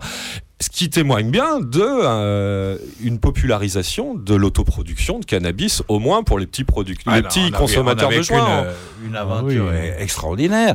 Imagine, en 93, le- il y avait le premier magasin du chanvre en Suisse, c'était le Hanf Ledely de Berne. Mhm. Et Ouais, puis, toujours euh, pionnier Berne aussi, en, la ville ouais, ouais, pionnière en matière. Et euh, puis en, cannabique, en- hein. en quelques années, on, a des, on avait des centaines de magasins du chanvre qui ont fleuri en Suisse. C'était quelque chose de pas possible. À Bâle, par exemple, il y avait plus de magasins du chanvre que de boulangeries. Tous en bien France, il y a plus de bistrots que de boulangeries. Je vois pas pourquoi ça vous fait marrer, les mecs. Et puis, bon, euh, on avait le soutien du Conseil fédéral, on avait le soutien de l'Office fédéral de l'agriculture, l'Office fédéral de la santé publique, voire même l'Office fédéral de la police. Ouais. Euh, on était vraiment euh, sur notre petit nuage. Tout à coup, euh, donc il y a deux chambres qui dirigent en Suisse, si tu veux, c'est le- l'exécutif, hein, c'est le- la, la chambre haute, c'est le Conseil des États, et puis la chambre basse, c'est le Conseil Ouais, national. ouais. Alors, à la Chambre haute, ils ont voté euh, pour la réglementation du marché, donc pour une libération. Nous, on était euh, vraiment euh, aux anges, peut-être un peu trop. On a peut-être fumé aussi un joint de plus, de trop. Deux joints de Et trop, ouais. tout à coup, on a sous-estimé, euh, je dirais, deux, deux forces politiques, deux forces économiques et politiques qui sont très puissantes en Suisse. C'est les multinationales pharmaceutiques Ouais. et Je les le banques. souvent quand on. Ouais, bah voilà. Je Et vois les qu'on a banques. les mêmes conclusions quand je Et, parle et- de. et ces, ces deux pouvoirs Ouais. euh, ont énormément de marionnettes au Conseil national, hein, euh, des doute. gens qui sont payés pour défendre leur, le- ces intérêts-là. Mhm. Et inutile de dire que l'industrie pharmaceutique, elle veut pas que le chanvre vienne parce qu'ils n'arrivent pas à le mettre en pilule puis avoir le monopole. Puis ils voient pas comment, comment empêcher un citoyen de cultiver dans son jardin trois plantes pour se soigner. hein. Mm. Et puis les banques, les banques suisses qui avaient l'habitude depuis des décennies de blanchir euh, l'argent mondial du trafic illégal de drogue, n'avaient pas, ils n'avaient pas envie que la Suisse le réglemente ce marché D'accord. et, et donne le mauvais exemple. Effectivement, c'est une explication qui semble tout à fait cohérente, tout ça, et qu'on euh, qu'on- qu'on- qu'on défend également. Dans nos... Vas-y, Farid, Si je t'en je peux me prie. permettre d'ajouter deux, trois choses. Tout à l'heure, tu parlais de 94, mais c'est vrai qu'il y a eu le, en Suisse ce qu'on a appelé la politique des quatre piliers qui a été instaurée oui. par euh, Annie Minot, euh, ministre de la Santé à l'époque. Et c'est vrai que ça- cette expérience, elle continue de- à durer, hein, Oui, oui. le- l'expérience des quatre piliers. C'est tout ce Mais qui reste pendant- de cette période. ouais. Mais pendant une dizaine d'années, de 94 à grosso modo 2004, on a vécu cette tendance-là. Il me semble aussi que dans le même temps, la Suisse a dû est devenue membre des Nations Unies, donc a dû se conformer et donc ratifier la Convention internationale Exact. sur les stupéfiants. Exact. Donc ça a sans doute eu des conséquences euh, directes sur euh, euh, les aspects politiques et la manière dont les autorités helvétiques ont essayé de gérer le Mmh, mouvement. mmh, mmh, mmh. Mais euh, c'est vrai que cette ouverture, moi je me rappelle du, euh, tu parlais tout à l'heure du contre G8 euh, à Annemasse en Annemasse, ouais, ça, 2003, celui-là que je pensais exactement. où, euh, où en l'occurrence on s'était croisé rapidement avec euh, Bernard et euh, José Bové, et puis on avait animé deux trois ateliers. Mais je me rappelle qu'à cette époque-là, la Suisse euh, était encore une espèce de d'ovni dans toute l'Union européenne, même si ça en fait pas partie. C'est assez vrai. Ouais. Et aujourd'hui, en tout cas, on resserre comme exemple par rapport à la, aux salles de consommation à moindre risque, ce qu'on appelle Oui. vulgairement des salles de shoot. Mhm. On se sert souvent de, de l'exemple suisse où on a pu en Suisse développer euh, Mhm. ce type de, de mesures euh, très pragmatiques et à la fois euh, super urgentes en termes humanitaires. Quoi. C'est vrai que la- Suisse la- a toujours un peu, un peu d'avance hein, sur tout ça. C'est vrai que ça a toujours été l'exemple qu'on a cité, effectivement, et on a longtemps pensé que le cannabis serait légalisé ou du moins libéralisé. Ouais, à- l'époque, on y croyait, hein. On Nous croyait aussi, vraiment, hein, hein, nous monde aussi. croyait, Oui, ça hein. c'est bien vu. on a bien Non vu. mais en mais- fait, ce qui s'est passé là, C'était c'est- difficile de ne pas y croire. hein. Ce qui s'est passé là, c'est arrivé, Ça, c'est à cause de du sida. Le, le sida a obligé euh, les milieux euh, Oui. de santé publique à distribuer euh, des seringues et à regarder le, le problème de l'héroïne d'une autre façon. Et tout à coup, euh, on a eu euh, des scènes ouvertes. On avait les télévisions japonaises et américaines Oui. qui Ah les filmaient. Des milliers, des milliers de, de- de gens qui se shootent comme ça dans, dans des parcs publics, c'est incroyable. Ouais. Et là, euh, notre président de la Confédération, Ruth Dreyfus, elle a fait un travail remarquable, un travail de pionnier. C'est qu'elle, elle est descendue euh, dans la rue, elle a été discutée avec les gens qui sont qui sont aux prises avec l'héroïne et tout, et elle a vu que qu'il fallait faire quelque chose. Et c'est elle qui a développé le le, le, le système de distribution contrôlée de l'héroïne aux gens qui en sont complètement dépendants. Au début, il y a eu quand même beaucoup de de gens qui, qui, qui s'élevaient contre ça. Et puis maintenant, avec les années, on remarque que c'était vraiment une très bonne chose. Alors, bien sûr, elle apparaît au plus urgent, et puis elle s'est occupée de l'héroïne, Mhm. et puis elle n'a pas eu le temps de s'occuper euh, du champ, du cannabis. Et le résultat des cours, c'est que on allait en prison euh, pour un joint, et puis on pouvait recevoir gratuitement de l'héroïne. D'accord. Ruth, on- on- Il y a, on il y a l'a- on eu a- un référendum d'ailleurs en Suisse à ce sujet-là. Bah, je crois que c'était 77% ou quelque chose comme ça des gens qui effectivement étaient pour la légalisation de l'héroïne pour les gens, Ouais, enfin, ouais, etc. ouais, ouais. etc. Non, c'était le cannabis c'était Je 48% ou 47%. Là, on enfin, peut- là, je peux être fier euh, que la Suisse, elle, elle a vraiment innové. Et puis, on a eu de l'influence. Maintenant, à Oui, oui. l'étranger, il y a beaucoup de pays qui commencent à faire co- comme ah ça. bah hein. oui, oui, oui, Vancouver, ça, c'est- le ça, c'est une bonne chose. Sur le plan cannabique, il y a aussi, je crois, à peu près à la même période, euh, un développement, une acceptation et un développement du cannabis à vertu thérapeutique. Oui. Euh, au même moment, en Confédération helvétique, ça aussi, tu as dû participer, j'imagine. Oui, j'ai- euh, fait ma part. Si tu veux, c'est très simple. Euh, J'avais l'entreprise Valchambre, puis on avait régulièrement des gens qui étaient réellement malades. Donc Qui, venaient nous voir et puis qui nous suppliaient de leur Ouais. vendre. Puis moi, je savais que, que j'avais pas le droit, que c'était illégal. Mais j'ai un cœur. Quoi. Au bout d'un moment, ma conscience, elle m'a, elle m'a perturbé. Je me suis dit, il faut absolument trouver une solution.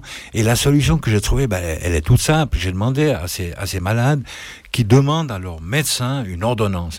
J'ai dit, si tu m'amènes une ordonnance de ton médecin, Mhm. c'est- ce, ton médecin va être un peu mon complice. Ça te donne le pouvoir. Et moi, et moi je, vais te, je vais te livrer. Et puis on a sorti euh, quatre produits riches en THC. C'est la teinture, Mhm. l'huile, Mhm. La résine Mhm. et la fleur. D'accord. Et puis euh, en quelques, en quelques semaines, je dirais, on a, on avait, on travaillait avec 120, 130 patients. Et puis au total, il y avait une quarantaine de médecins. Et ça, ça n'a pas plu euh, à l'organisation Alors. suisse médique, qui est justement euh, une des marionnettes de l'industrie pharmaceutique. Et ils ont fait une plainte pénale contre moi. Mhm. Et puis les, les juges de ma région, ils étaient tout contents de, d'ouvrir euh, l'enquête, de enfin. m'enfermer.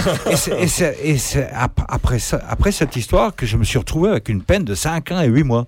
Mais euh, soyons clairs, euh, ils ont agi avec moi comme on agit avec un prisonnier politique. Et c'est pour mes, rela- mes, mes, mes activités politico-médiatiques que, que j'étais venu l'homme à abattre, mais pas à cause que je faisais du chant. On y vient, on y vient à tout ça, puisqu'on va maintenant euh, bientôt traiter de, de tes nombreux déboires engendrés par tes nombreuses activités militantes et très dérangeantes aux yeux des autorités suisses.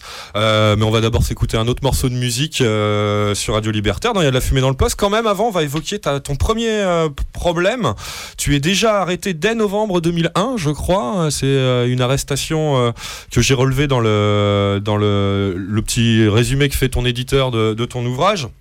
Une arrestation pour laquelle tu fais une grève de la faim déjà en novembre 2001, 72 jours de grève de la faim nous est-il dit, et pour laquelle on, reste, on, te restituera, on te restituera, voilà j'y arrive, restituera ton chanvre quelques années euh, après cette grève de la faim. Donc la première, celle de 2001, Alors, alors, qui attends, ouvre non, les c'est hostilités. pas la première. Non, c'est c'est pas, la, pas la première. première. euh, le- la première, c'est déjà en 93. En 93, si tu veux, le but de la culture, c'était de produire du chenevis. Donc, dans le Des dictionnaire, graines, des graines. dans le donc. dictionnaire, chenevis égale graine de chanvre au pluriel. Mhm. Et puis, euh, le, et puis de faire de la tisane de chanvre. Voilà la fameuse Parce tisane. que dans la convention de 61 que la Suisse a ratifié plus tard, dans les années 70, c'était marqué que c'était le message du Conseil fédéral pour faire accepter euh, cette convention. Ils ont dit la feuille de chanvre, bien qu'elle contient un peu de THC, ne doit pas être considérée comme un stupéfiant. On peut en faire des friandises et une tisane appelée bang qui a des- un effet euh, euphorique mais n'est pas toxique. Et c'est à cause que j'ai lu ça que je me suis dit, mais non de bleu, alors euh, en lisant ça, Mhm. on, peut considérer que la tisane n'est pas un stupéfiant. Effectivement. Donc je vais faire de la tisane. Et D'accord. puis dans ma région, comme euh, il y a beaucoup de buveurs, Ouais. tu, pour eux, une tisane, ça peut pas être une drogue. tu. Ah d'accord. Donc, qu'est-ce qui Donc Ça tout le monde, tout, tout le monde voulait, voulait boire cette tisane. Ah, ah, Et les- plantes n'étaient pas mûres, que j'avais déjà 12 établissements publics qui m'avaient commandé de la tisane. L'ambiance ça, ça s'annonçait bonne dans, le- dans le Là, coin. c'était très rigolo parce que je polémiquais avec le procureur de ma région en première page du, du quotidien local.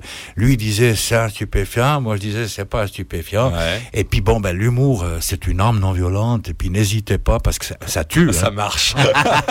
bon, on va voir le reste de tes déboires qui sont beaucoup plus sérieux et graves à ton encontre. euh, après un autre morceau de musique, on, on avait écouté, je vous ai pas annoncé, c'était- Scarecrow, le petit blues hip-hopo électro, euh, un extrait de leur album The Well, qui le morceau qui porte le même titre tout à l'heure. Et maintenant, on part en confédération helvétique avec le, j'ai- excuse la prononciation, je suis pas du tout comme toi germanophone, mais c'est le Hochville Posse qui nous chante une chanson Summer, euh, Eintung Satire. C'est un extrait d'un- d'une compile militante qui était sortie en 2006 pour soutenir une, euh, une votation euh, visant à, à libéraliser la, la situation du cannabis en 2006 en Confédération helvétique. Cette compilation s'appelait Music for Hemp. Voici donc le Hochville Posse sur Radio Libertaire. Il y a de la fumée dans le poste.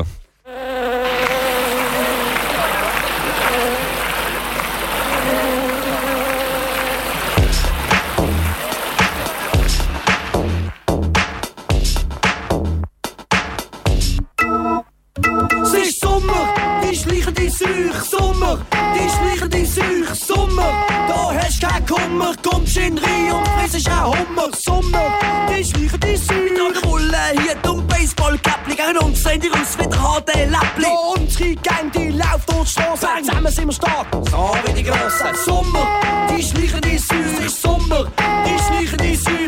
Sauber in Nadeln, das ist verdammt wichtig. Wenn was junken, dann junk auch richtig. Basel, der Song ist für dich. Du alte Schlampe, Stadt am Rhein. Sommer, die schleichen die Such, ist Sommer,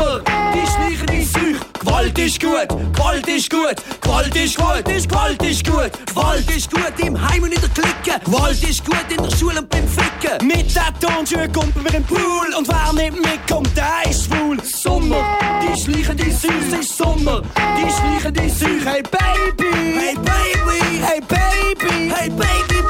Baby. In deiner weiten Hose, komm mal da an, komm go los. Du bist so sexy, du machst mich heiß. Ich sag dir jetzt etwas, was niemand weiß. Wir schnell wie ein Kuno, und mehr sag ich nicht. Ich sag nur eins, komm mit, komm mit, komm mit, komm mit.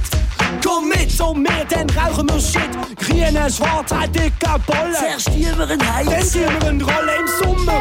Die schleichen die Such, Sommer. Die schleichen die Such, Sommer. Da hast du keinen Kummer, kommst in Rhein und frisst auch Hummer. Sommer, die schleichen die Such, Drogen.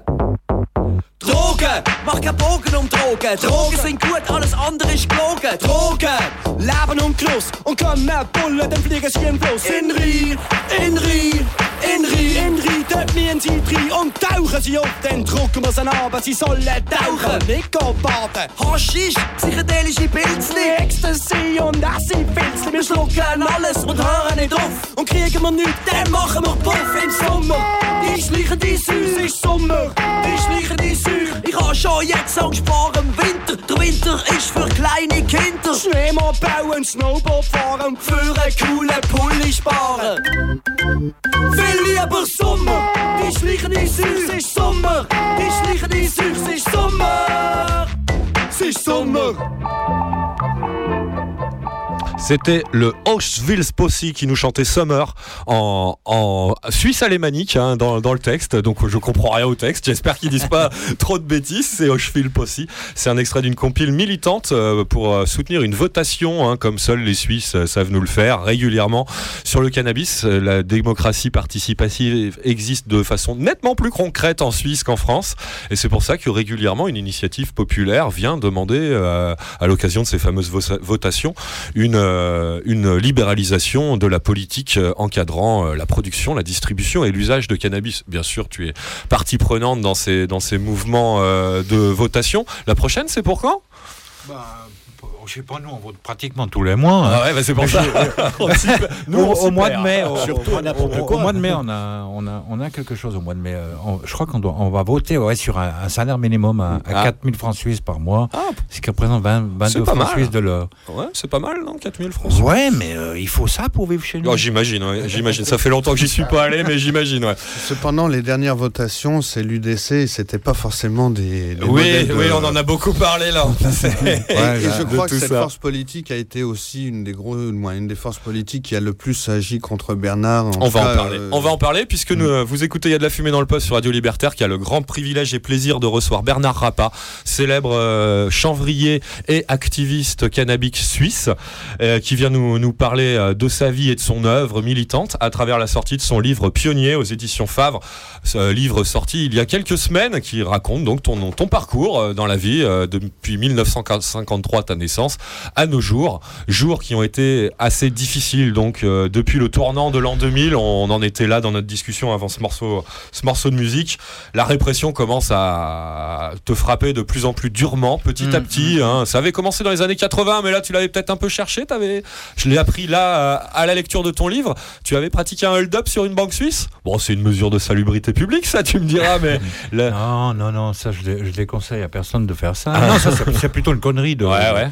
De jeunesse. Ouais. Mais euh, apparemment ton séjour à Londres j'en- parle parce que Ouais. euh, si Avec- j'en parlerais pas, on me le reprocherait. hein. Ça Bien fait partie sûr. de ma vie, j'ai j'ai rien à cacher. Moi. Et peut-être euh, ton séjour à l'ombre, là, tu n'en as pas profité pour écrire un livre, comme tu l'as fait dernièrement lors de tes derniers séjours dans les prisons helvètes. Mais euh, si on en croit ce que, ce, que, ce que résume ton éditeur, en tout cas, c'est c'est un peu fondateur dans ta façon de militer. Ensuite, tout ça, ça fait partie de ton parcours aussi militant de passer par cette première casse prison pour laquelle tu as déjà euh, euh, avais-tu à l'époque non pas encore euh, utilisé la grève de la faim pour faire faire en- entendre ta voix mais déjà tu militais au sein de la prison tu avais monté le syndicat des prisonniers de la prison Ah ouais. me ah suis-je ouais, ouais. surpris à lire Ah, alors là, j'ai j'ai renoué avec la, la démocratie directe et- Ouais. et, bestiale. Ouais. quoi. Nous, on appelle les, les. Landsgemeinde. C'est là où on, on vote en public euh, à main levée. Ouais. et, et- et les, les taulards, euh, il y a beaucoup de gens qui sont analphabètes. La majorité vont jamais voter. Là, j'ai vécu des, des moments forts. quoi. Alors justement, euh, on a monté un syndicat des prisonniers et, et on, on a obtenu plein de choses. Quoi. Et j'ai trouvé intéressant parce que euh, c'était apprendre un peu aux gens à, à parler en public, à prendre la parole, à écouter parler les autres, à pas couper la parole aux autres. C'était incroyable. euh, On a vécu des moments là vraiment euh, génial. Mm. Et puis on a obtenu plein de choses. Et le syndicat, il a perduré, je crois encore deux ans après mon départ de la prison. Très bien. Et puis après, euh, il y a eu des changements de directeur et tout, puis ça, ça nouveau été éliminé. Ouais, Mais sûr. ce phénomène-là, il existe toujours, hein, parce puisque le- en 2010, ouais, en 2010, j'ai fini ma troisième grève de la faim après 120 jours. Ouais. C'était en Noël 2010. On s'en souvient bien. Euh, ouais. Après une petite période de réalimentation, euh, on m'a réintégré euh, la colonie pénitentiaire de Crête-Longue en Valais Ouais, on va en parler. euh, au début 2011. Mais dès que j'arrive dans le pénitencier, euh, je me retrouve avec 15 gaillards dans ma cellule. Quoi. Ils venaient tous me voir, euh, soit pour m'offrir un pétard que je refusais systématiquement, bien entendu, Ouais. euh, soit pour me dire, dis donc Bernard, est-ce qu'on pourrait pas avoir une chambre rose pour recevoir notre femme de temps en temps? Dis donc Bernard, est-ce qu'on pourrait pas avoir de temps en temps un dessert? Est-ce qu'on pourrait pas au moins manger de la soupe au moins une fois par semaine? Ou bien les musulmans qui viennent me voir, puis disent, dis donc Bernard, comment faut faire pour qu'on puisse voir notre imam Dans le règlement des prisons, c'est marqué que les autorités doivent organiser des, des rendez-vous religieux pour toutes les confessions. Ouais. Moi, c'est... Ouais, ça a marqué. euh, J'étais obligé ouais. de, leur donner un coup de main. hein. J'ai l'habitude de rédiger des pétitions. Tu écoutes les gens, tu écoutes ce qu'ils ont à dire, tu rédiges un texte, et puis après, il fallait voir comme ils étaient, comme ils étaient fiers de. Mais il n'y a pas un détenu qui n'a pas signé les pétitions. Quoi. Tout le monde signait la pétition. Quoi. Bon, alors on a fait un petit retour en arrière. hein. Ta première incarcération, c'est au milieu des années 80, suite à ce fameux hold-up sur une banque suisse, dont on a le droit de penser ce qu'on veut. On est sur Radio Libertaire. hein. Euh, mais par contre, là, pour les faits qui vont nous intéresser maintenant, euh, c'est autrement plus sérieux et concret. Ta, lutte avec les, autori- les autorités judiciaires suisses, ça concerne la période 2002-2006. Si j'ai bien cerné un peu tout ce qui t'est reproché, mais il t'est reproché tellement de choses que c'est très difficile de faire le tri. C'est aussi pour ça qu'on est content de, t'avoir en direct aujourd'hui sur Radio Libertaire. C'est qu'on on va peut-être pouvoir, grâce à toi, avoir une version un peu plus claire. Apparemment, en 2006, la, ju- la justice euh, t'aurait, euh, t'aurait- te soupçonne, en tout cas, et puis maintenant, après, t'as condamné à de nombreux méfaits à ses yeux, hein, puisque euh, ils vont t'accuser, euh, à l'issue de cette période de 2002 à 2006, à des faits qui vont de, bien, bien évidemment, la violation grave de la loi fédérale sur les stupéfiants, ça, on l'a bien compris, tu viens de l'avouer toi-même il y a quelques minutes à ce micro en, en produisant du cannabis, tu flirtais avec la limite légale et le législateur conservateur, enfin le, pardon, pas le législateur, mais le politicien suisse en charge de l'application des lois, lui a une lecture beaucoup plus stricte et conservatrice que toi de la, de la même loi que tu citais tout à l'heure, ils vont te tomber Mmh, dessus mmh, donc mmh. pour, euh, pour avoir dealé de l'herbe, comme on, on dirait plus grossièrement euh, nous, euh, nous autres petits fumeurs lambda. Euh, mais également des faits qu'on reproche plutôt à des groupes mafieux habituellement, de, de la gestion déloyale, des faux, du blanchiment d'argent et diverses violations de règlements sanitaires ou règlements d'assurance sociale au sein de ton entreprise Valchanvre, etc. Enfin, un, nombre de chefs d'inculpation Ouais, ouais, ouais. ah, étonnant, euh, dont, un, dont un gros bonnet de la mafia euh, trafiquante de, de cannabis euh, aurait pu, aurait pu se, se vanter. Quoi, hein. Et toi, petit chanvrier qui vit son aventure au, jour, au grand jour, tu es traité de cette façon-là, en fait, par la justice suisse. Oui, mais faut bien avoir la manœuvre. Pour pouvoir me, me condamner lourdement, il fallait euh, me mettre d'autres chefs d'accusation que seulement le chanvre. Mhm. Et en Suisse, euh, vendre du chanvre, et puis euh, donc euh, du chanvre récréatif sur le marché gris à l'époque, et encaisser l'argent, on appelle ça du blanchiment d'argent. Eh oui, bien sûr. ouais, alors euh, les gens ne savent pas. Les gens ils croient que le blanchiment d'argent c'est quand tu as une valise pleine de billets, de gros billets, puis que tu tu fais des manœuvres à des sociétés et tout. Non, le blanchiment d'argent, en ce qui concerne euh, la drogue en Suisse, c'est-à-dire que si tu vends de la drogue puis t'encaisses, c'est automatiquement t'es accusé De blanchiment d'argent. ouais. alors après, au niveau social, bien sûr, ils ont fouillé, ils ont fouillé. Euh, moi, euh, comment te dire, mes, mes ouvriers agricoles, Mhm. euh, il y a une époque, ils devaient travailler 5 ans dans l'agriculture avec un, un permis de 9 mois. Mhm. Et puis après ça, ils avaient droit à avoir, à avoir un permis d'établissement, puis à- et puis quittaient l'agriculture, ils allaient dans le bâtiment, par exemple.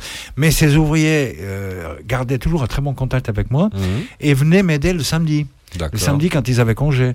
Et puis moi, je savais même pas que parce que je les prenais quelques samedis que je devais tout C'est déclarer. du travail illégal. Euh, J'étais un peu négligent Mhm. dans l'administratif. Alors après, je suis accusé de, de je sais pas quoi, Ouais, de tous les ouais. mots. hein. D'accord. Mais C'est- les, les ouvriers suisses ou euh, étrangers? Ah non, le- les Suisses, ils veulent pas euh, aller salir dans l'agriculture. Non, C'est c'est euh, comme chez nous, hein, tu sais, aux périodes des récoltes euh, de- du raisin, justement, de la vigne, c'est rarement des, des gens pâles de peau hein, qui, à, à qui font les vendanges de c'était- nos jours. c'était surtout des Capverdiens. Des Capverdiens qui, qui ont le passeport portugais. D'accord.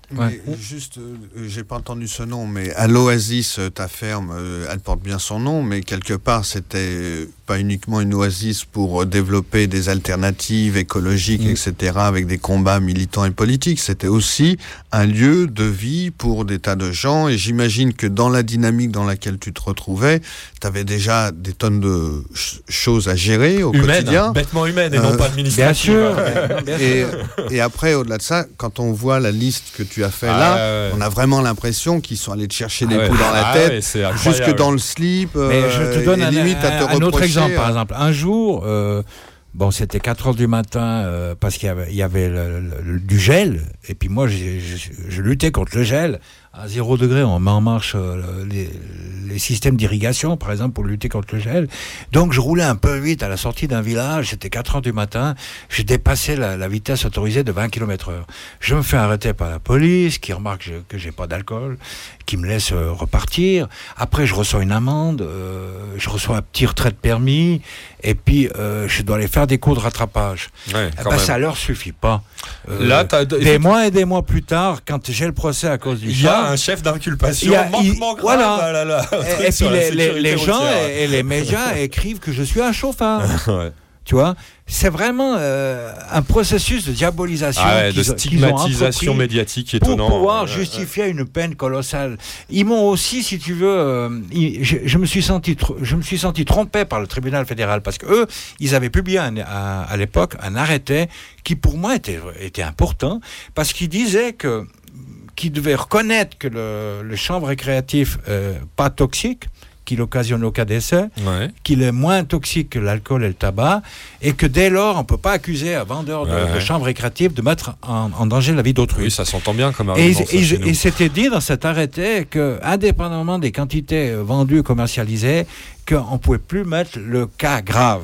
Ouais. Or, moi, j'ai été condamné de trois ans après pour cas grave. D'accord. Tu vois? Et, et- et les juges de, de ma région, euh, c'est clair qu'ils m'en voulaient à mort parce que mon combat juridique a- avait eu d'énormes succès. Ouais, Par ouais. exemple, j'ai gagné 17 recours au tribunal fédéral. C'est-à-dire que, et ça c'est incroyable, je suis bien le seul citoyen de, ma, de mon département qui a gagné 17 recours au tribunal fédéral. Ça veut dire que 17 fois le tribunal suprême a dit Ouais, ouais. au- à mes juges, vous, vous allez le rejuger, vous êtes trompé, c'est pas comme ci, c'est pas comme ça. Et là, tu, voulais, tu as parlé après de la, la séquestration de 50 tonnes. Ouais. Alors là aussi, ils m'ont diabolisé un, un maximum. Mhm. Ils me séquestrent 50 tonnes de chanvre, Mhm. mais ils rentrent pas dans les détails. Ils disent, euh, euh, Ah. si tu veux, le, le Oui. procureur, le, le juge et la police, ils se mettent ensemble, ils accusent d'un communiqué de presse qui est repris par la presse, Ouais. et qui- ils viennent même pas demander l'avis. Bon, mon avis, ils pouvaient pas l'avoir parce que j'étais derrière les barreaux, mais ils, ils prennent pas l'avis de mon avocat, ils publient euh, 50 tonnes, 50 millions. Et puis en réalité, qu'est-ce que c'est ces 50 tonnes C'est ça qui est intéressant. C'est comme les flics savoir. français, ils pèsent les a- racines, les tiges. Non, mais euh, je vais le dire, là, il y avait euh, 25 tonnes de tisane pauvre en THC qui étaient D'accord. destinées au marché de Coop et de Migros. Ouais.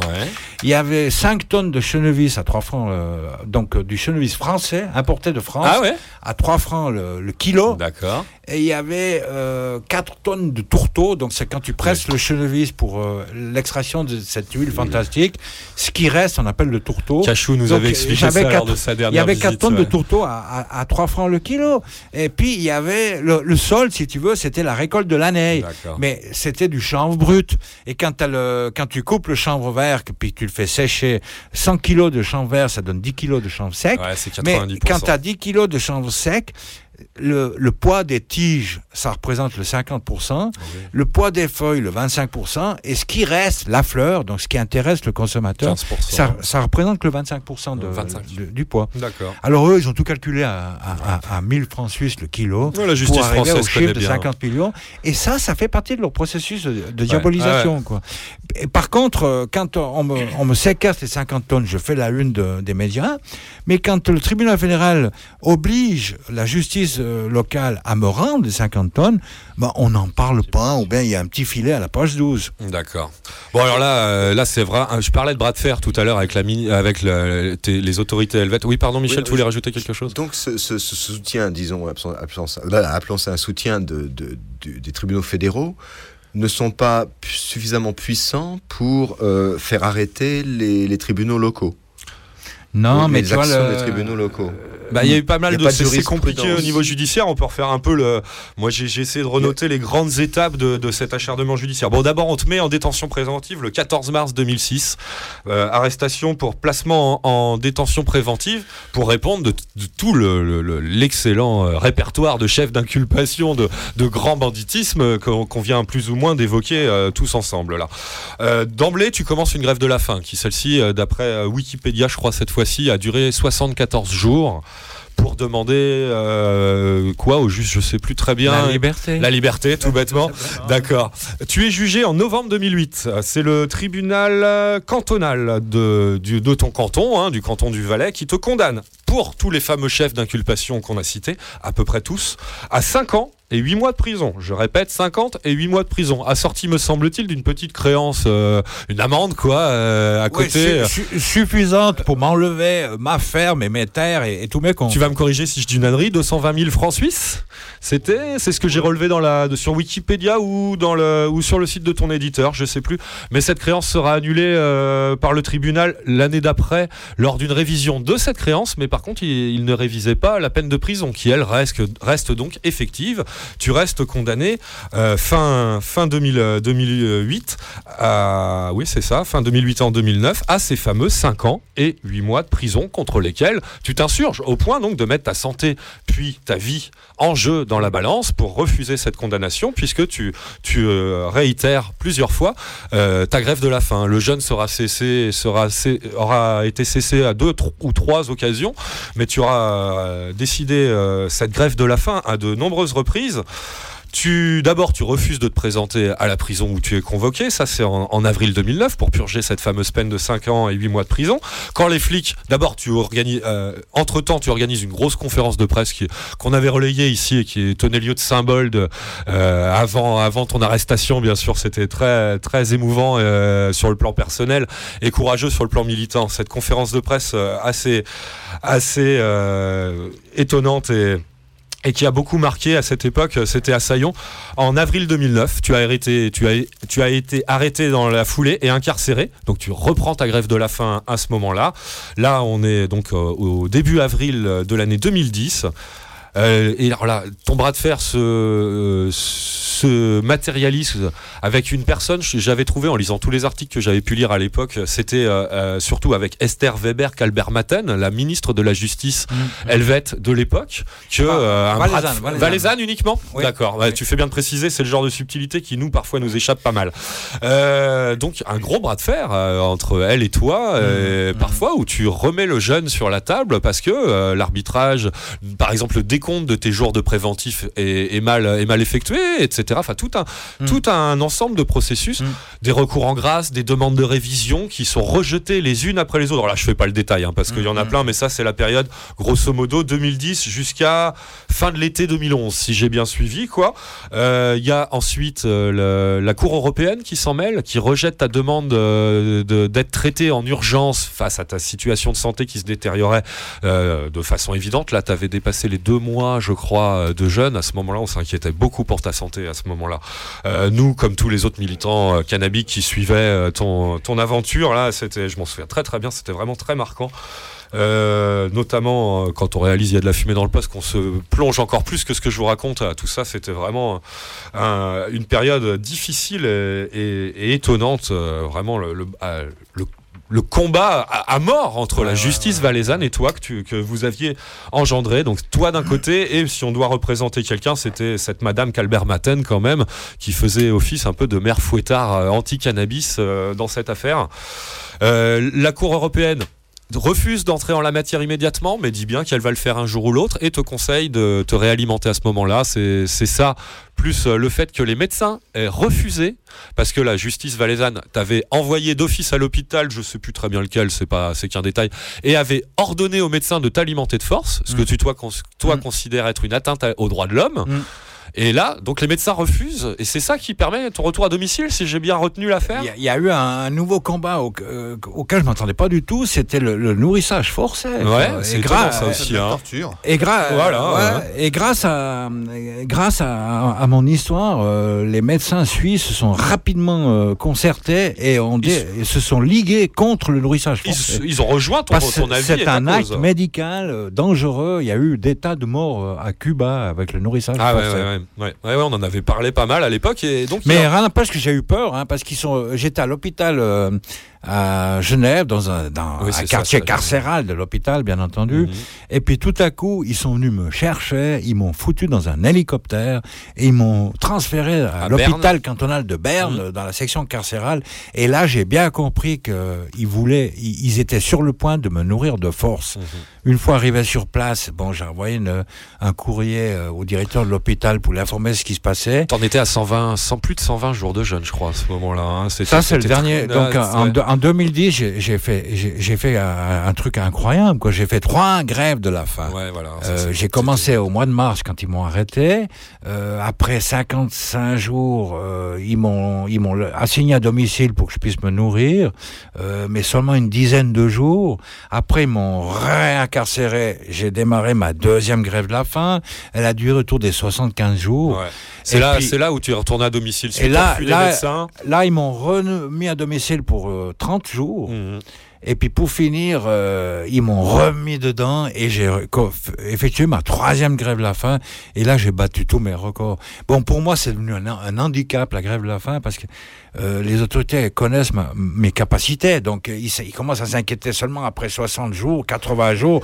Ça commence à bien faire. hein. Tu avais été violemment attaqué dans la presse, euh, dans la presse suisse à l'époque. hein. On avait lu deux, trois extraits de journaux. Ah ouais, je, euh, soi-disant que je prenais en otage. ah voilà, le- ça. Je tenais le, le- la, la Suisse en otage dans ma main droite. J'allais parler de chantage, mais effectivement, le terme employé, hein. c'était Prise c'était d'otage. la prise d'otage, quoi. hein, le- Donc, il y avait un prisonnier de prison qui cesse de s'alimenter. il y avait polémique C'est lui qui prend en otage, quoi. Ah c'est ouais, assez ouais. génial. quoi. Faut le faire, hein. Ouais, Mais là, c'est là où on voit la, la- la- la force et la puissance du pouvoir politique, et j'y reviens, hein, parce que derrière euh, les médias et derrière les décisions de justice, il y a surtout cette évolution politique euh, en Suisse où, on va dire, euh, des fascistes euh, euh, veulent faire la peau à un libertaire, et derrière ça, on utilise tous les moyens pour à la fois euh, ruiner sa vie, Ouais. euh, le, le, euh, le vilipender, et derrière ça, euh, bah, peut-être atteindre directement Ah, une des figures emblématiques et donc peut-être obtenir sa mort. C'est vrai que quand on parle de cette période du nourrissage forcé, Ah ouais, ouais. il y avait aussi le comité de soutien international qui essayait de batailler pour essayer de faire prendre, on va dire, une bonne décision à Madame Esther Weber Calvermatten, mais il y avait donc, donc dans cette bataille médiatique, euh, il était pour, de, mon, de notre point de vue, euh, il y avait des raisons humanitaires pour que on agisse euh, de, dans l'urgence. Tu as signalé que le Parlement européen, pardon, le tribunal européen, là, Ouais, ouais, a, refusé, de voilà, a refusé de se prononcer là-dessus. Et là on voit à quel point même les autorités, quelque part, sont parfois euh, manque de courage. euh, voilà. et, euh, et en fait, Bernard, avec euh, son courage et euh, sa, sa ténacité, euh, a su démontrer des choses jusqu'au bout, y compris quand on parle de cette question de la jurisprudence autour du nourrissage forcé. Eh bien, ça, ça permet aujourd'hui éventuellement à d'autres personnes de de pouvoir bénéficier de, de ces avancées-là. Ouais. Alors ce bras de fer avec ta vie dans la balance, hein, quand même, je le rappelle, euh, dure à peu près jusqu'à novembre-décembre de cette même année euh, 2010. Ouais, oui, c'est bien 24 2010. décembre, ouais. Et tu Ouais. décides de te ralimenter le 24 décembre pour le réveillon. Tu avais souhaité un très bon réveillon. Je m'en souviens très très bien. C'est la première fois que, que de ma vie que j'ai arrêté une grève de la faim. Ouais. Euh, là, est-ce que, je- est-ce que je meurs, est-ce que je meurs pas quoi. Mais là, disons, euh, on avait fait un recours à la Cour européenne des droits de l'homme et il y a un juge, le juge qui s'occupait du dossier, Christophe télé- il m'a- Joris. il m'a téléphoné hein, Ouais. et il m'a dit mais Monsieur Rapin, euh, nous il nous faut encore deux trois mois avant de pouvoir prendre une décision urgente. Euh, Est-ce que vous pourriez pas quand même euh, Manger un vous peu réalimenter et rester en vie pour qu'on puisse prendre cette décision? Donc, il- Il m'a tendu la perche Ouais, ouais. qui m'a permis, Ah si bah, tu veux, de- d'arrêter cette grève de la Ouais, bah, tant mieux. C'est effectivement ça. a En, en gardant la tête à- à- assez haute. Mais moi, ça m'a fait drôle d'arrêter parce que euh, moi, c'est la première fois de ma vie que j'ai arrêté une grève de la faim. J'arrêtais uniquement quand j'obtenais ce que je voulais et puis point barre. Ouais. Bon, ça n'empêche pas les autorités de te recoller en prison en janvier 2011. Hein.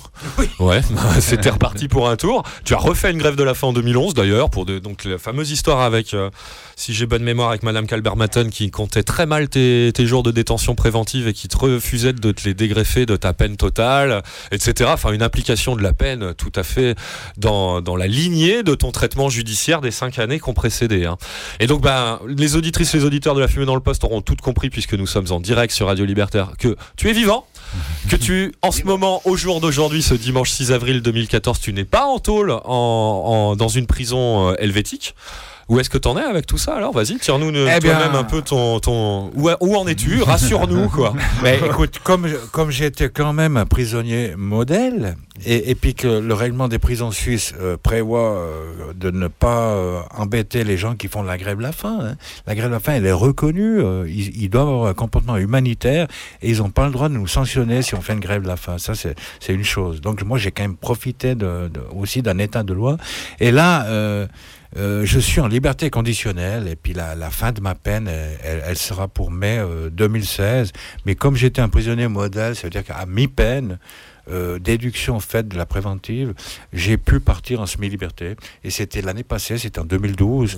Et puis depuis la fin février, je suis arrivé au tiers de ma peine.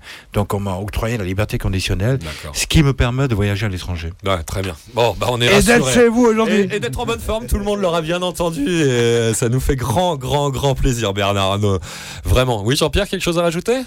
Non, mais pourquoi on, s'est tellement acharné sur toi? C'est pas une histoire de juge, tout simplement, de personnes qui. C'est le symbole, c'est la Le personne. symbole, C'est c'est vrai que c'est étonnant quand même. hein. Parce Ouais. que, quand même, un tel acharnement, Ouais, c'est quand même euh, étrange. Quoi. Ah, ouais, c'est étonnant. Moi, Ah, c'est beaucoup moins acharné sur moi, par exemple. Tu vois, bon, c'était autre chose.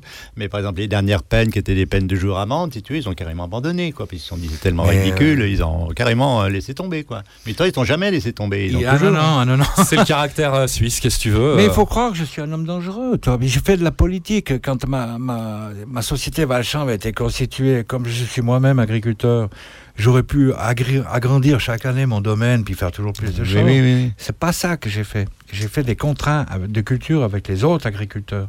Et puis plutôt que de faire un contrat dans un village avec un agriculteur pour 10 hectares, je préférais faire un contrat dans 10 villages avec Oui, 10 c'est- agriculteurs oui, oui. de- pour un hectare. Parce que dès que tu fais, dès qu'il y a un agriculteur euh, dans un village qui faisait un hectare de chanvre, tu avais tout le village qui était pour le chanvre.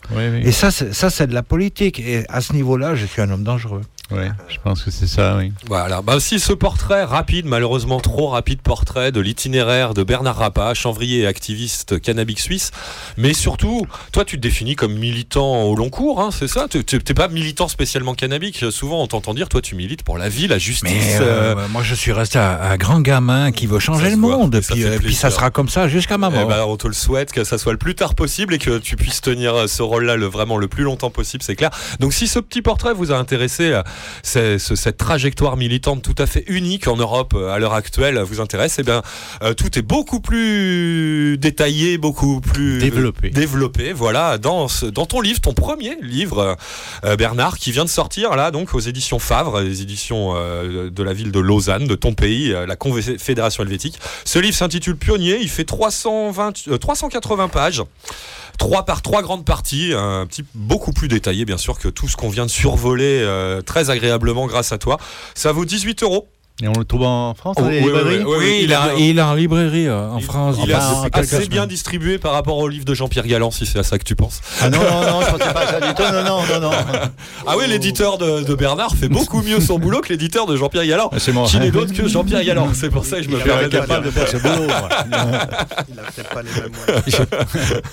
Non, non, Oh, mais ce, non, ce que je veux dire, c'est que même si le bouquin, il n'est pas chez votre libraire, vous pouvez toujours le commander, le Bien libraire, euh, là, dans deux ou trois jours. Effectivement, réclamez-le chez votre libraire s'il n'est pas sur l'étalage.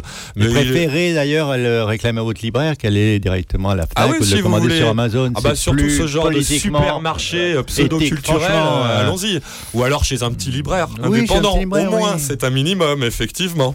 Effectivement. Vous écoutez Radio Libertaire, il y a de la fumée dans le poste, l'émission du cirque sur la voix sans Dieu ni maître ni publicité de la Fédération anarchiste. On va laisser passer un petit morceau de musique. Ça sera encore un morceau helvète avec euh, monsieur Roland Zos. Un morceau qui me semblait un petit peu plus traditionnel de ce qui peut se faire chez toi. Je l'ignore, mais tu nous le diras toi-même, Bernard, après la diffusion de ce Arsland. Toujours un, extrait de cette compilation Music for Amp sortie en 2006. Et puis on se retrouve juste après parce que pour une fois que je tiens trois si beaux militants de la cause cannabique en même temps dans, le studio Louis Michel de, la radio libertaire, on va essayer de voir ensemble un peu vos analyses personnelles à vous trois, messieurs, de ce qu'on vient de vivre en 2013 et 2014, ce début 2014. Est-ce que ça consiste en un vrai tournant à l'échelle locale ou plus générale, globale, mondiale peut-être, de la politique des drogues et notamment celle qui nous intéresse le plus ici dans Il y a de la fumée dans le poste, le cannabis. J'aimerais vraiment beaucoup vous entendre euh, là-dessus, mais d'abord donc ce petit Arsland signé Roland Zos dans Il y a de la fumée dans le poste. Und nun, meine Damen und.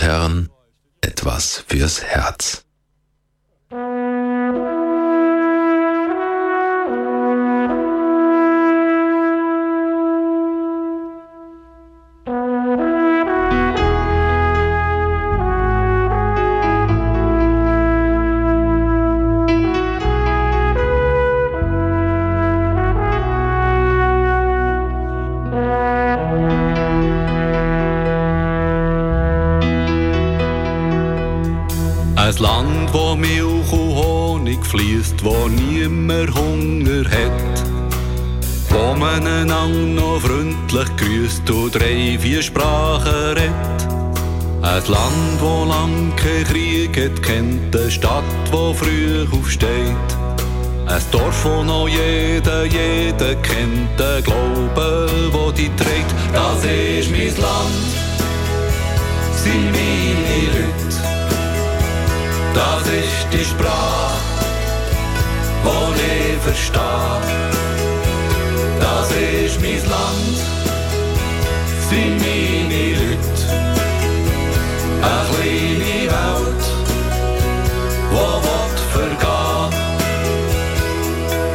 Ein Wetterfeder, Samstagsjasse, Techno vor ihr Gasse. Ein Gottlet von einer zufriedenen Sau, ein weisses Kreuz im Pass. Ein Eiger Mönch, ein Jungfrau Joche, Harley Davidson.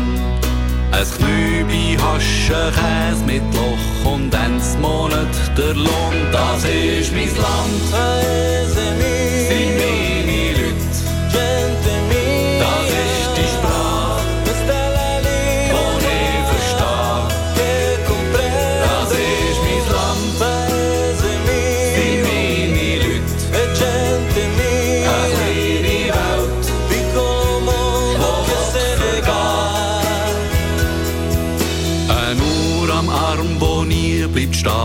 silbriges Trottinett.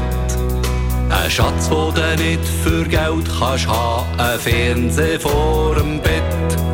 Ein Bundesrat ohne Bodyguard, ein Wasser, wo kannst trinken. Der Sommer schmeckt nach Servalach, im Boden zögt die winken. Manchmal, wenn ich den Leck mehr hab und in die Welt nicht mehr versteh, does me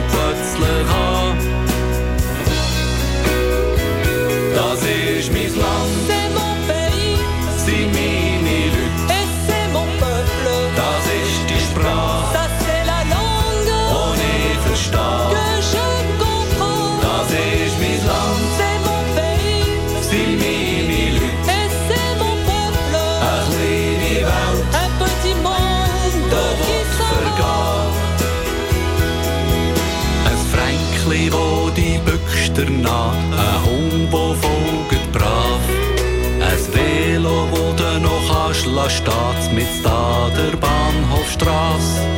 Eine Stange Bier, ein Bircher muss, ein Sturmgewehr unter dem Schaft. Ein Alpenrot, wo brennt die Brust, der Herrgott, wo aufpasst, das ist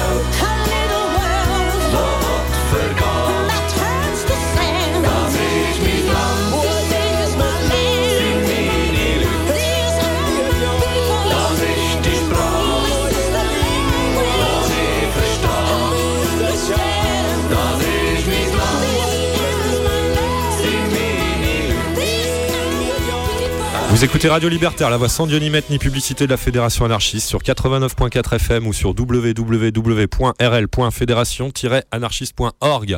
C'est Il y a de la fumée dans le poste, l'émission du cirque en ce dimanche 6 avril 2014 qui va bah, tirer sa dernière ligne droite. On est ensemble jusqu'à 20h30 normalement sur l'antenne de Radio Libertaire en direct cette fois-ci. Et comme nous avons le, le plaisir de recevoir euh, en la compagnie de Farid Guéouesh, membre et un des principaux agitateurs de, de Chanvre sans frontières à la version helvétique, Cannabis sans frontières en fait, hein, puisque le site c'est cannabissansfrontières.org par exemple sur internet, de Monsieur Jean-Pierre Galland, euh, activiste historique en France de la cause cannabique, membre. T'es pas ouvert, euh, Jean-Pierre. Voilà. tu disais, pardon? Le collectif d'information et de recherche chambresque. Ah, Voilà, chanvre, ça marche aussi, ça, Ça reste un aussi. C. C'est le coup de bol qu'on a, c'est que Sympa. chanvre et cannabis commencent par la même lettre. Et Bernard Rappa, donc que je ne présente plus, que comme je viens de le faire pendant une heure et demie, euh, qu'on vient de passer ensemble, Bernard. Mais on va quand même commencer par toi. Comme je le disais avant, avant ce, ce morceau de Roland Zos. D'abord, est-ce que ça ressemble à, la musique qu'on fait chez toi, hein, ce qu'on vient d'entendre hein Oui, oui, oui. Ouais, on en est euh, ça, ça, toujours. Moi, je, ouais, je sais pas s'il fallait sortir les corps des Alpes. Moi, j'en suis resté au cliché de Astérix chez les Helvètes au niveau de la musique du coin. Alors, ça date un peu, je pense. Très bien. Euh, bah, tu vas nous donner un peu, euh, si tu veux bien, ton ton avis un peu sur ce qu'on vient de vivre en dehors de l'affaire Rapa qu'on vient de bien résumer, bien sûr. Ce qu'on vient de vivre en fait après, hein, depuis la votation. on dit pas comme ça aux États-Unis, mais à travers le référendum euh, qui était couplé euh, à l'élection présidentielle de la fin 2002 euh, dans certains États de 2012 pardon merci Farid. Euh, 2012 de, euh, aux États-Unis de l'élection présidentielle qui a vu la réélection de Barack Obama. Dans deux territoires les affreux résidents de ces, de ces de ces États des États-Unis d'Amérique en, novembre 2012 donc ont répondu oui à la question d'un référendum leur posant la question êtes-vous pour ou, euh, une légalisation du cannabis et du cannabis tout court, puisque dans ces territoires, le cannabis à usage thérapeutique était déjà plus ou moins légal. Cette fois-ci, on parle du cannabis dans son ensemble. A suivi l'annonce de l'Uruguay. Je rappelle à ceux qui connaissent pas tout ça, nous bien sûr, on, on connaît tous tout ça, mais euh, l'Uruguay qui a annoncé aussi cette fois-ci à l'échelle nationale, c'est historique sur ce plan-là, la première nation au monde à annoncer qu'elle va légaliser euh, et euh, en plus instaurer un monopole d'État, hein, c'est le modèle qu'ils ont choisi en Uruguay, euh, sur la question de la production, de la distribution et donc de l'usage en général du cannabis par ces populations. Euh, pour revenir aux États-Unis, un élan, hein, ça a l'air de faire tache d'huile quand même, ce qui se passe au Colorado et euh, dans l'État de Washington. La, la municipalité de New York s'est prononcée favorablement dernièrement. Euh, la municipalité euh, de Washington également, Washington DC cette fois-ci, se- semble très ouvert également sur la question. Des référendums se préparent également dans d'autres États des États-Unis. Bref, même en France, on a une petite période il y a quelques mois hein, où on commençait à entendre dans les- la presse nationale, dans les grandes télés, les grandes radios nationales, traditionnellement, euh, traditionnellement à la, à, à la solde du discours dominant. hein. Tu connais la presse française, elle, elle diffère guère de la presse helvétique en, en la matière.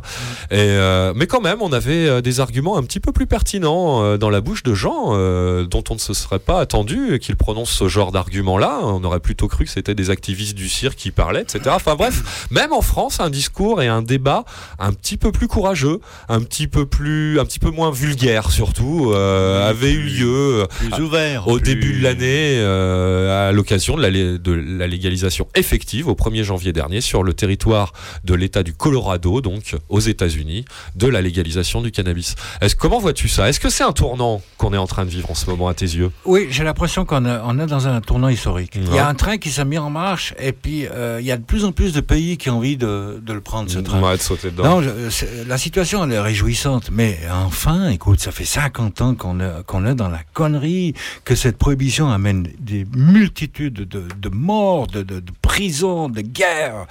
C'est terrible, quoi. Euh, C'est un échec. Et quand on a, on a une politique qui n'amène que des échecs, le, réalisme, ça serait de, changer de politique, de voir s'il y a des alternatives. Et pour ça, il faut pouvoir en discuter. Il faut ouvrir un grand débat, il faut revenir au dialogue et puis chercher les, solutions. Les solutions, nous, nous, on y réfléchit depuis longtemps. On en a des solutions, tu sais. Quand on nous disait, ouais, euh, si vous légalisez, euh, la consommation, elle va exploser. Nous, on disait, non, non, on croit pas. C'est la culture de l'interdit euh, qui, qui fait exploser la consommation, pas la légalisation. Et on l'a vu euh, maintenant, avec 12 ans d'expérience au Portugal, eh ben, la, consommation, elle a baissé de moitié. Mhm. Effectivement, très bon, euh, très bon argument. Et sur le plan plus général, euh, la réhabilitation des, diverses et multiples et surtout nombreuses applications écologiques du chanvre en général, tu penses quel est ton bilan d'étape par rapport à ton action à ce niveau-là La réintroduction euh, des filières, des filières indu- industrielles du chanvre, notamment de sa fibre en, en l'occurrence, mais Mhm, aussi de sa, de sa semence, le chêne-vis et tout ça. euh, T'as l'impression Oui, le- de- depuis que les, les constructeurs automobiles doivent recycler leurs véhicules, euh, ils utilisent de plus en plus de champs industriels. hein. Renault, Mercedes, Audi, euh, par exemple, utilisent beaucoup de champs maintenant dans, la- dans leurs véhicules.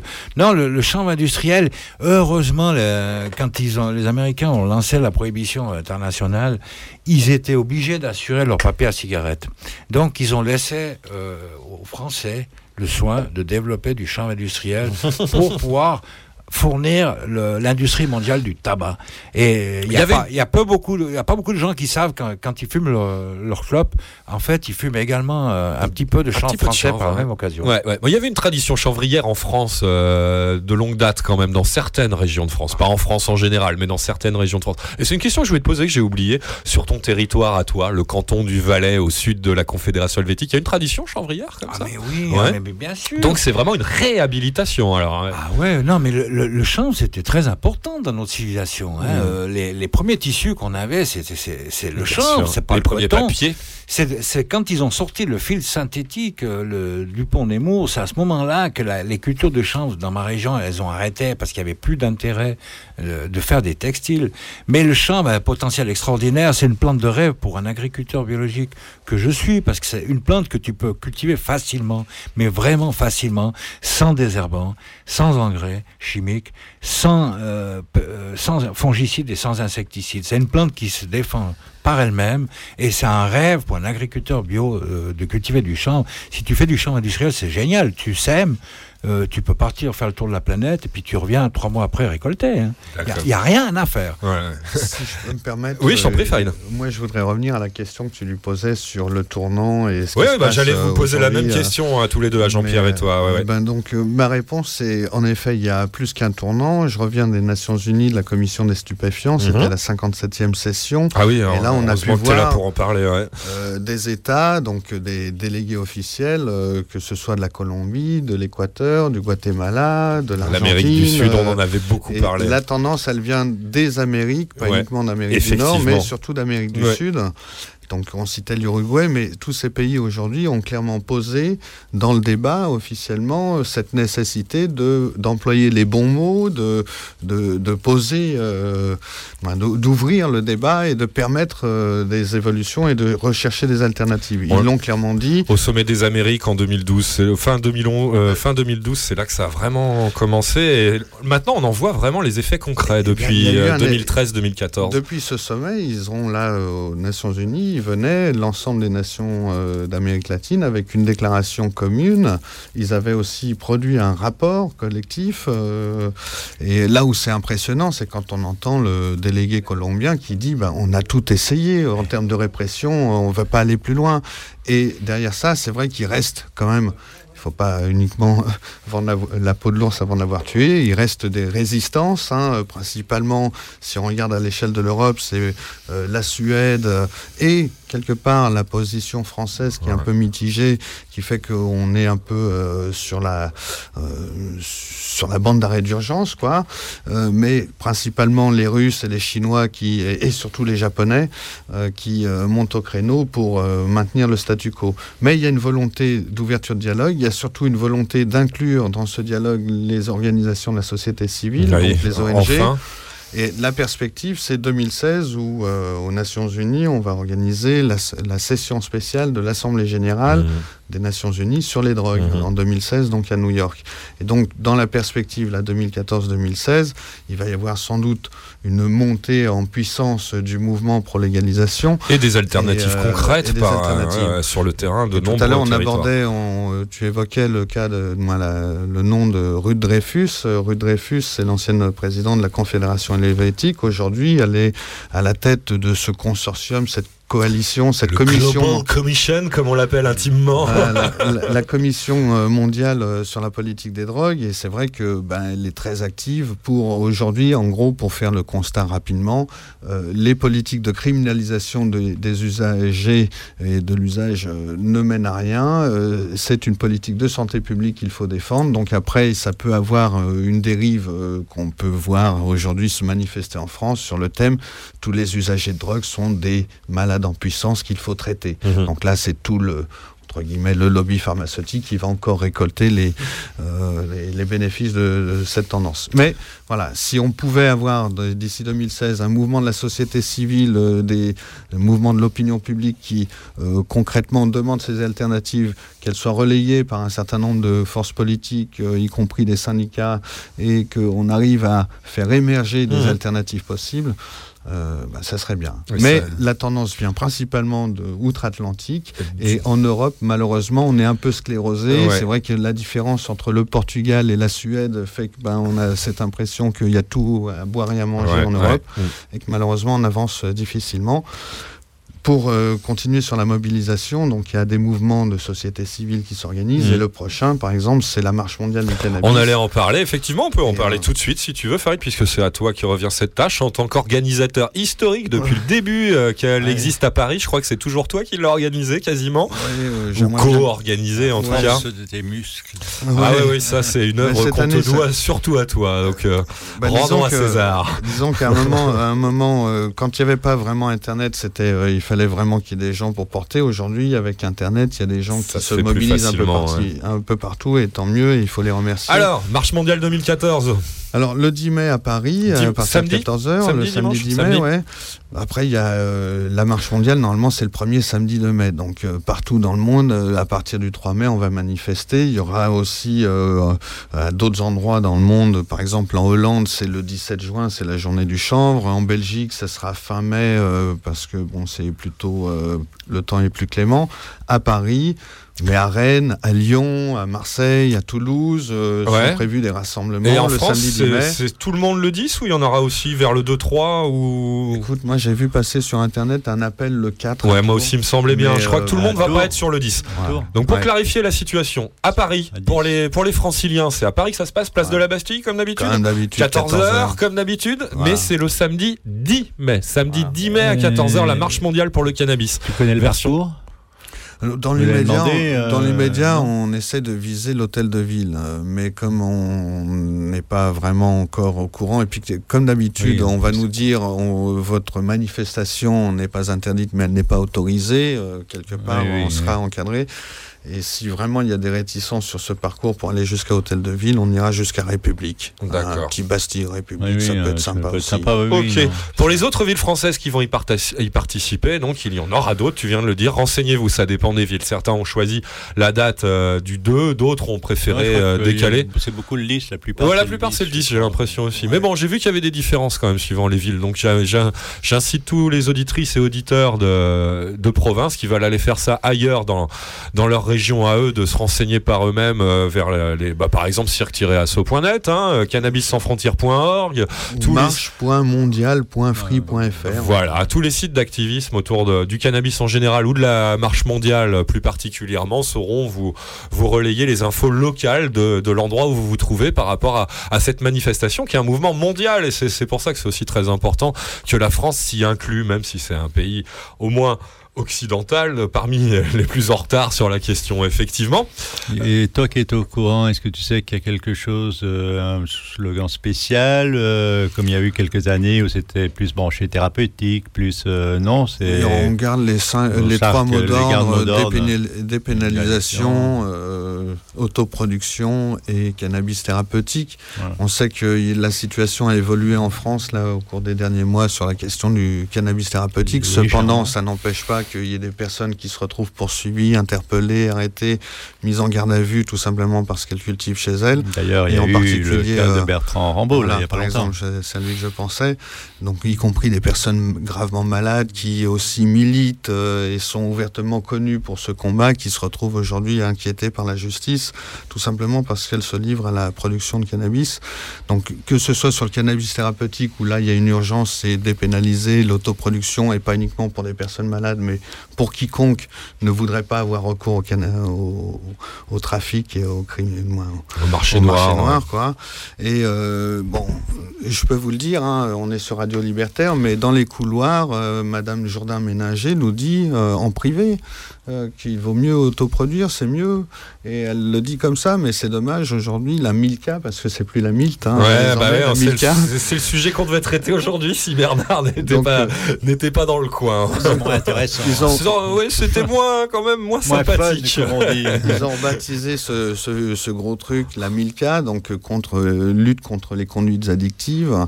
Et donc c'est vrai que ben, on a l'impression de revivre un peu le, le, le remake de Maestrachi, Où oui, on va mais- essayer d'étendre, essayer de et euh, bon voilà, en privé, dans les couloirs, elle nous dit il vaut mieux cultiver chez soi. En effet, c'est peut-être la meilleure façon d'éviter les ennuis.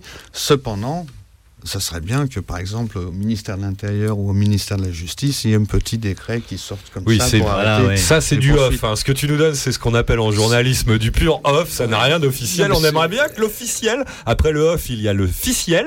Et, on aimerait bien que Madame Jean ils savent, passe à euh, cette partie-là du truc. C'est vrai, quand ils savent pas quoi faire, ils, Ah ils- quand ils ne savent pas quoi faire, en Ah bah. général, euh, ils passent une petite, bah, euh, comment on appelle ça, pas un décret, un... Une circulaire. Une circulaire. Circulaire, ça s'appelle en ou qui ne France. l'est pas. La dernière, c'est d'être Guigou, je crois, non Oui, c'est ça. La Donc, euh, ouais. le plus poursuivi de, de- enfin, Ah pas ouais. de- ouais. Ah puis alors la, la doctrine politique en matière de drogue Enfin, des- bon. des socialistes est la même qu'ailleurs à l'heure actuelle, c'est courage Fillon, hein. allons-y euh, oui, comme d'habitude. Donc euh, effectivement il serait grand temps de se réveiller. Nous, à Yaf- la fumée dans le poste, on préfère euh, parler de, en plus en sa présence de Bernard Rappa que de, que de Madame Jourdain Ménager, surtout que la dernière fois qu'on en a parlé c'était pour se rendre compte qu'elle se foutait ouvertement de notre gueule. Donc euh, hein, on va en rester là-dessus, on va plutôt demander à Bernard, toi, euh, en tant que militant cette fois-ci, euh, comment tu vois ta, ta position et ton action dans les 2-3 années qui viennent, qui vont être quand même un peu cruciales, comme Farine nous l'expliquait dernièrement, toi, au niveau, de, au niveau de la Suisse et de toi, toi-même, ton implication, comment tu, tu as des projets des... Ah, écoute, euh, Des espoirs? euh, je, je reste un paysan dans l'âme, Mhm. euh, mais maintenant je suis un paysan sans terre. Et puis euh, j'ai fait, je crois que j'ai assez démontré que, tu sais, quand j'ai commencé mon action en Suisse, on croyait que le chanvre qui poussait en Suisse, on pouvait pas le fumer. hein.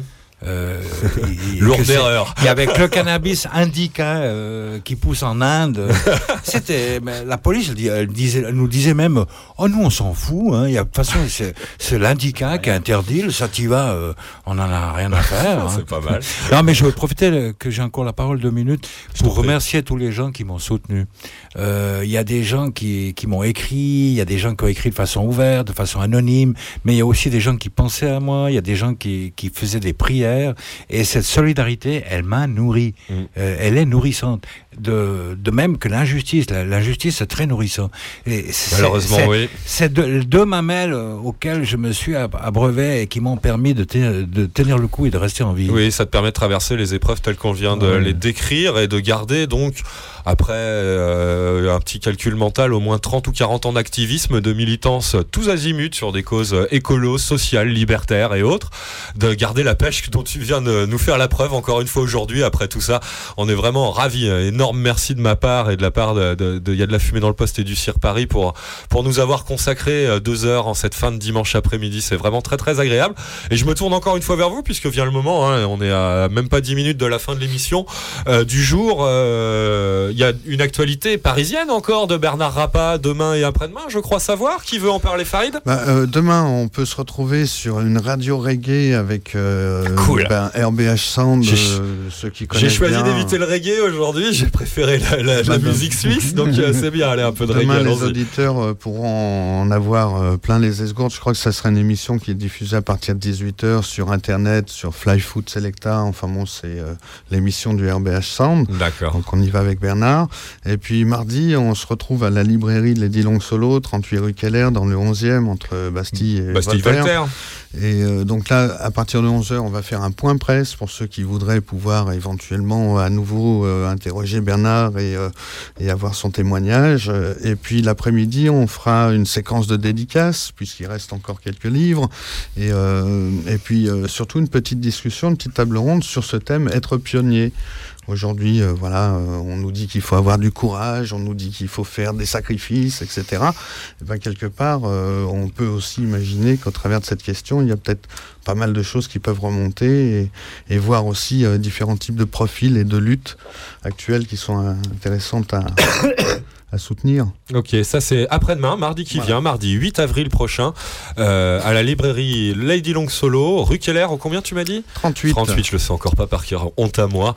Paris 11e, métro Bastille, ou euh, j'allais dire Robert Kampf, non, je suis déjà à la librairie non, non. Publico là. Bastille Non, et non, Voltaire. Bastille et Voltaire. Voilà, merci messieurs de votre coup de main. On a donc déjà parlé de la marche mondiale euh, pour le cannabis qui aura lieu à Paris le 10 mai prochain à 14h pla- départ place de la Bastille. Il y aura bien sûr le 18 juin, l'appel le 18 juin, l'appel du 18 juin, la commémoration à l'invitation du Cirque Paris de France et de tous les cirques de France hein, à Paris comme ailleurs, il y aura à nouveau des manifestations pour le 18 juin. Mais entre-temps, on vous invite aussi Jean-Pierre et moi-même, le Cirque Paris de France a le grand grand plaisir au moment de la marche mondiale, un- euh, le mardi d'avant et le mardi d'après de la marche mondiale pour le cannabis, Jean-Pierre et moi-même serons à Saint-Denis au sein de la Dioniversité, l'université populaire de Saint-Denis, en Seine-Saint-Denis donc, pour euh, deux sessions de l'université de Saint-Denis autour des drogues. La première le mardi 6 mai, euh, nous parlerons d'informations autour des drogues elles-mêmes, les drogues, mieux les connaître, notamment les stupéfiants. Bien sûr, on vous parlera pas trop d'alcool, je devrais plutôt parler de stupéfiants, mais principalement du cannabis et aussi avec la complicité de nos amis Technoplus et d'Asud, des drogues dites récréatives, ecstasy, LSD, etc. ou euh, opiacés et substituts aux opiacés. euh, si, euh, si Asud euh, est fidèle au rendez-vous, on pourra parler de tout ça ensemble avec les gens qui voudront participer à cette université populaire à Saint-Denis ce mardi 6 mai prochain. En général, c'est vers 19h ou 19h30 que débu- débutent les sessions. Une semaine plus tard, deux jours trois jours après la marche mondiale pour le cannabis, aura lieu la seconde session à l'initiative du CIR Paris Île-de-France à la Dioniversité, l'université populaire de Saint-Denis, le 13 mai, mardi 13 mai à la même heure. Euh, nous parlerons cette fois-ci de politique des drogues, de la prohibition, de pourquoi nous ne l'aimons pas, cette prohibition. Toujours les mêmes, hein, ça va être le cirque, Assud et, et Technoplus. Donc euh, le point commun, c'est que nous n'aimons pas du tout la prohibition au sein de ces associations-là. Et donc nous parlerons de la prohibition, de ses méfaits et des alternatives euh, possibles et politiques alternatives à l'interdit du cannabis, à l'interdit et au tabou des drogues qui sévit en Occident quasiment partout en Occident à l'heure actuelle. Voilà pour ces deux sessions de la Dioniversité, l'université populaire euh, de Saint-Denis, les mardis 6 et 13 mai à 19h 19h30 au local de la Dioniversité. Ça se trouve place Paul Langevin, cité Langevin à Saint-Denis, bien sûr la préfecture de cette Saint-Denis au métro Basilique. Voilà, je dois aussi vous annoncer le salon du livre libertaire qui sera dans la foulée le 9 et euh, non, pareil, en même temps, on va être débordé euh, début mai, on va être débordé les mecs. Le salon du livre libertaire a lieu le, le 9, le 10 et le 11 mai à l'espace des Blancs Manteaux en plein cœur du Marais parisien. Euh, C'est dans le 4e arrondissement, le métro le plus près c'est Saint-Paul, mais euh, n'importe quel métro du Marais est proche de cet espace des Blancs Manteaux où aura, où aura lieu le salon du livre libertaire et anarchiste du 9 au 11 mai prochain. Nous y serons avec les éditions Trouble Fête, je- j'imagine, Oui, mais oui, pas le serai, 11 oui. mai, euh, pas trop le 11 mai, le, le 10 Le pardon, 10, ouais. le 10 Le puisque nous serons 10. à la marche mondiale pour le cannabis qui a lieu le même jour. Oh, ça va être très dur tout ça. Comme chaque année. Comme Voilà. chaque année, ouais, mais c'est vrai que c'est tombé, euh, ça tombe en même temps. Ah ouais, déjà là, l'année d'avant, non? C'est euh, à peu près. euh, Ouais, ouais, c'est concomitant. On ou- a fait exprès. Euh, de caler les universités sur euh, tous ces événements, enfin notamment sur la marche mondiale pour le cannabis, pour essayer de créer une, une semaine complète euh, d'événements informatifs et militants autour de la politique des drogues et plus particulièrement du cannabis. Mais c'est vrai que pour nous, ça va faire une période d'intense activité. Oh, après, on aura un petit peu de temps pour se reposer, pour vous préparer l'appel du 18 juin, qui aura lieu le 18 juin comme d'habitude, à Paris comme ailleurs. Et euh, pour être parfaitement complet, il faut aussi que je vous invite, comme c'est la coutume, hein, le- vous le savez maintenant, quand vous entendez il y a de la fumée dans le poste le dimanche fin d'après-midi sur Radio Libertaire, vous savez qu'il faut vous rebrancher le lendemain soir, le lundi tard, à partir de minuit, minuit et demi sur la même antenne sur Radio Libertaire, puisque Davou, qui m'aura fait le, grand plaisir et l'amitié de nous réaliser une fois de plus, il y a de la fumée dans le poste en ce jour, en direct sur Radio Libertaire, euh, vous offrira une fois de plus une magnifique nuit noire dont lui seul a le secret. Euh, ces, mixtures et mélanges nocturnes lors des nights euh, réalisés par Davou et ses complices lors euh, des nuits du lundi au mardi soir sur l'antenne de Radio Libertaire. Demain soir, une nuit noire avec des invités, le bal pourri, euh, proposé par Davou, donc euh, juste en bas de la pente, la pente du Carmel, à la fin de la pente du Carmel, vous retrouvez Davou pour euh, quelques heures nocturnes. Ça glisse, ça glisse. Ah alors. oui, toujours, c'est toujours. euh, je- Comment tu dis, Davou, du bas de la pente jusque. Bah, Jusqu'en haut du terril. Jusqu'en haut du terril, voilà. Et Le terril, on atteint son pic en général au petit matin quand on est vraiment en forme. Voilà, le rendez-vous est pris avec toi, Davou. C'est toujours des grands moments de plaisir radiophonique euh, qu'on vit avec toi lors de tes nuits noires. Donc j'incite vraiment tout le monde à être fidèle au rendez-vous demain, minuit, minuit 30. Voilà, encore un grand merci à Farid, Gueye- Farid, pardon, Farid Bernard Rappa et Jean-Pierre Galland, les trois activistes cannabiques français pour le premier et le troisième et suisse pour euh, celui du milieu, qui avaient fait la, la- la- qui m'ont fait le grand plaisir et la gentillesse de venir passer ces deux heures en direct avec moi dans, euh, dans les studios de Radio Libertaire pour cette édition du dimanche 6 avril 2014 de l'émission du Cercle collectif d'information de recherche cannabique de Paris-de-France que vous retrouverez dans deux semaines à 18h30. Je peux pas vous dire si ça sera en direct ou en différé. On a encore une émission spéciale en chantier. Si elle est prête, elle sera peut-être diffusée euh, dimanche dans deux semaines. Donc on sera, je vous fais ça de tête, euh, on est le 6, ça fait le 20 pile. Le 20 à 18h30. Si c'est le cas, si on vous diffuse cette émission en différé, enregistrée lors de l'Assemblée Générale Annuelle de l'association Principe Actif, elle est intégralement euh, dédiée à la présentation euh, de cette association qui milite sur le sujet de- du cannabis thérapeutique en France. Et ça, c'est unique et assez nouveau. Ça méritait donc largement deux heures à leur consacrer. Leur œuvre, les militants qui, qui essayent d'accomplir cette œuvre, le cannabis thérapeutique et sa reconnaissance, son acceptation ou tout de moins au minima sa tolérance en France, on en a vraiment besoin. C'est urgent, tu viens de très bien de le rappeler il y a quelques minutes, Farid, je te remercie également pour ça. Euh, ça sera peut-être là-dessus, donc dans 15 jours ou un peu plus tard, parce que l'actualité nous pousse, on fera peut-être quand même un direct sur l'actualité en général des drogues et du cannabis. Depuis le temps qu'on n'a pas fait ça, il serait peut-être temps qu'on s'y remette. Surprise, euh, la réponse à 18h30 sur Radio Libertaire dans deux semaines. On se quitte avec euh, le groupe qui avait pris notre place, les vilains, qui nous avaient volé notre heure d'antenne il y a deux semaines lors du week-end à, euh, du week-end au Studio Campus en bas de la rue Froment dans le 11e arrondissement de Paris à laquelle, euh, auquel vous convie Radio Libertaire. Merci à ceux qui l'ont organisé. Merci à celles et ceux d'entre vous, les auditrices et les auditeurs qui euh, nous ont fait le plaisir de venir voir euh, en vrai les gens qui font Radio Libertaire lors de ce week-end euh, au Studio Campus et surtout Merci à Washington Dead Cats qui ont clos ce week-end en piquant notre heure d'antenne, mais c'est pas grave parce que j'aime beaucoup les Washington Dead Cats. J'en veux pour preuve ce petit hommage que je leur euh, rends en remerciement. La face A de leurs vieux 45 tours, ça date de 89. En 89, ils reprenaient le thème de Batman, tel qu'on va l'entendre en conclusion de cette euh, édition. Il y a de la fumée dans le poste du, jour. Rendez-vous dans deux semaines. Merci vraiment encore une fois, messieurs.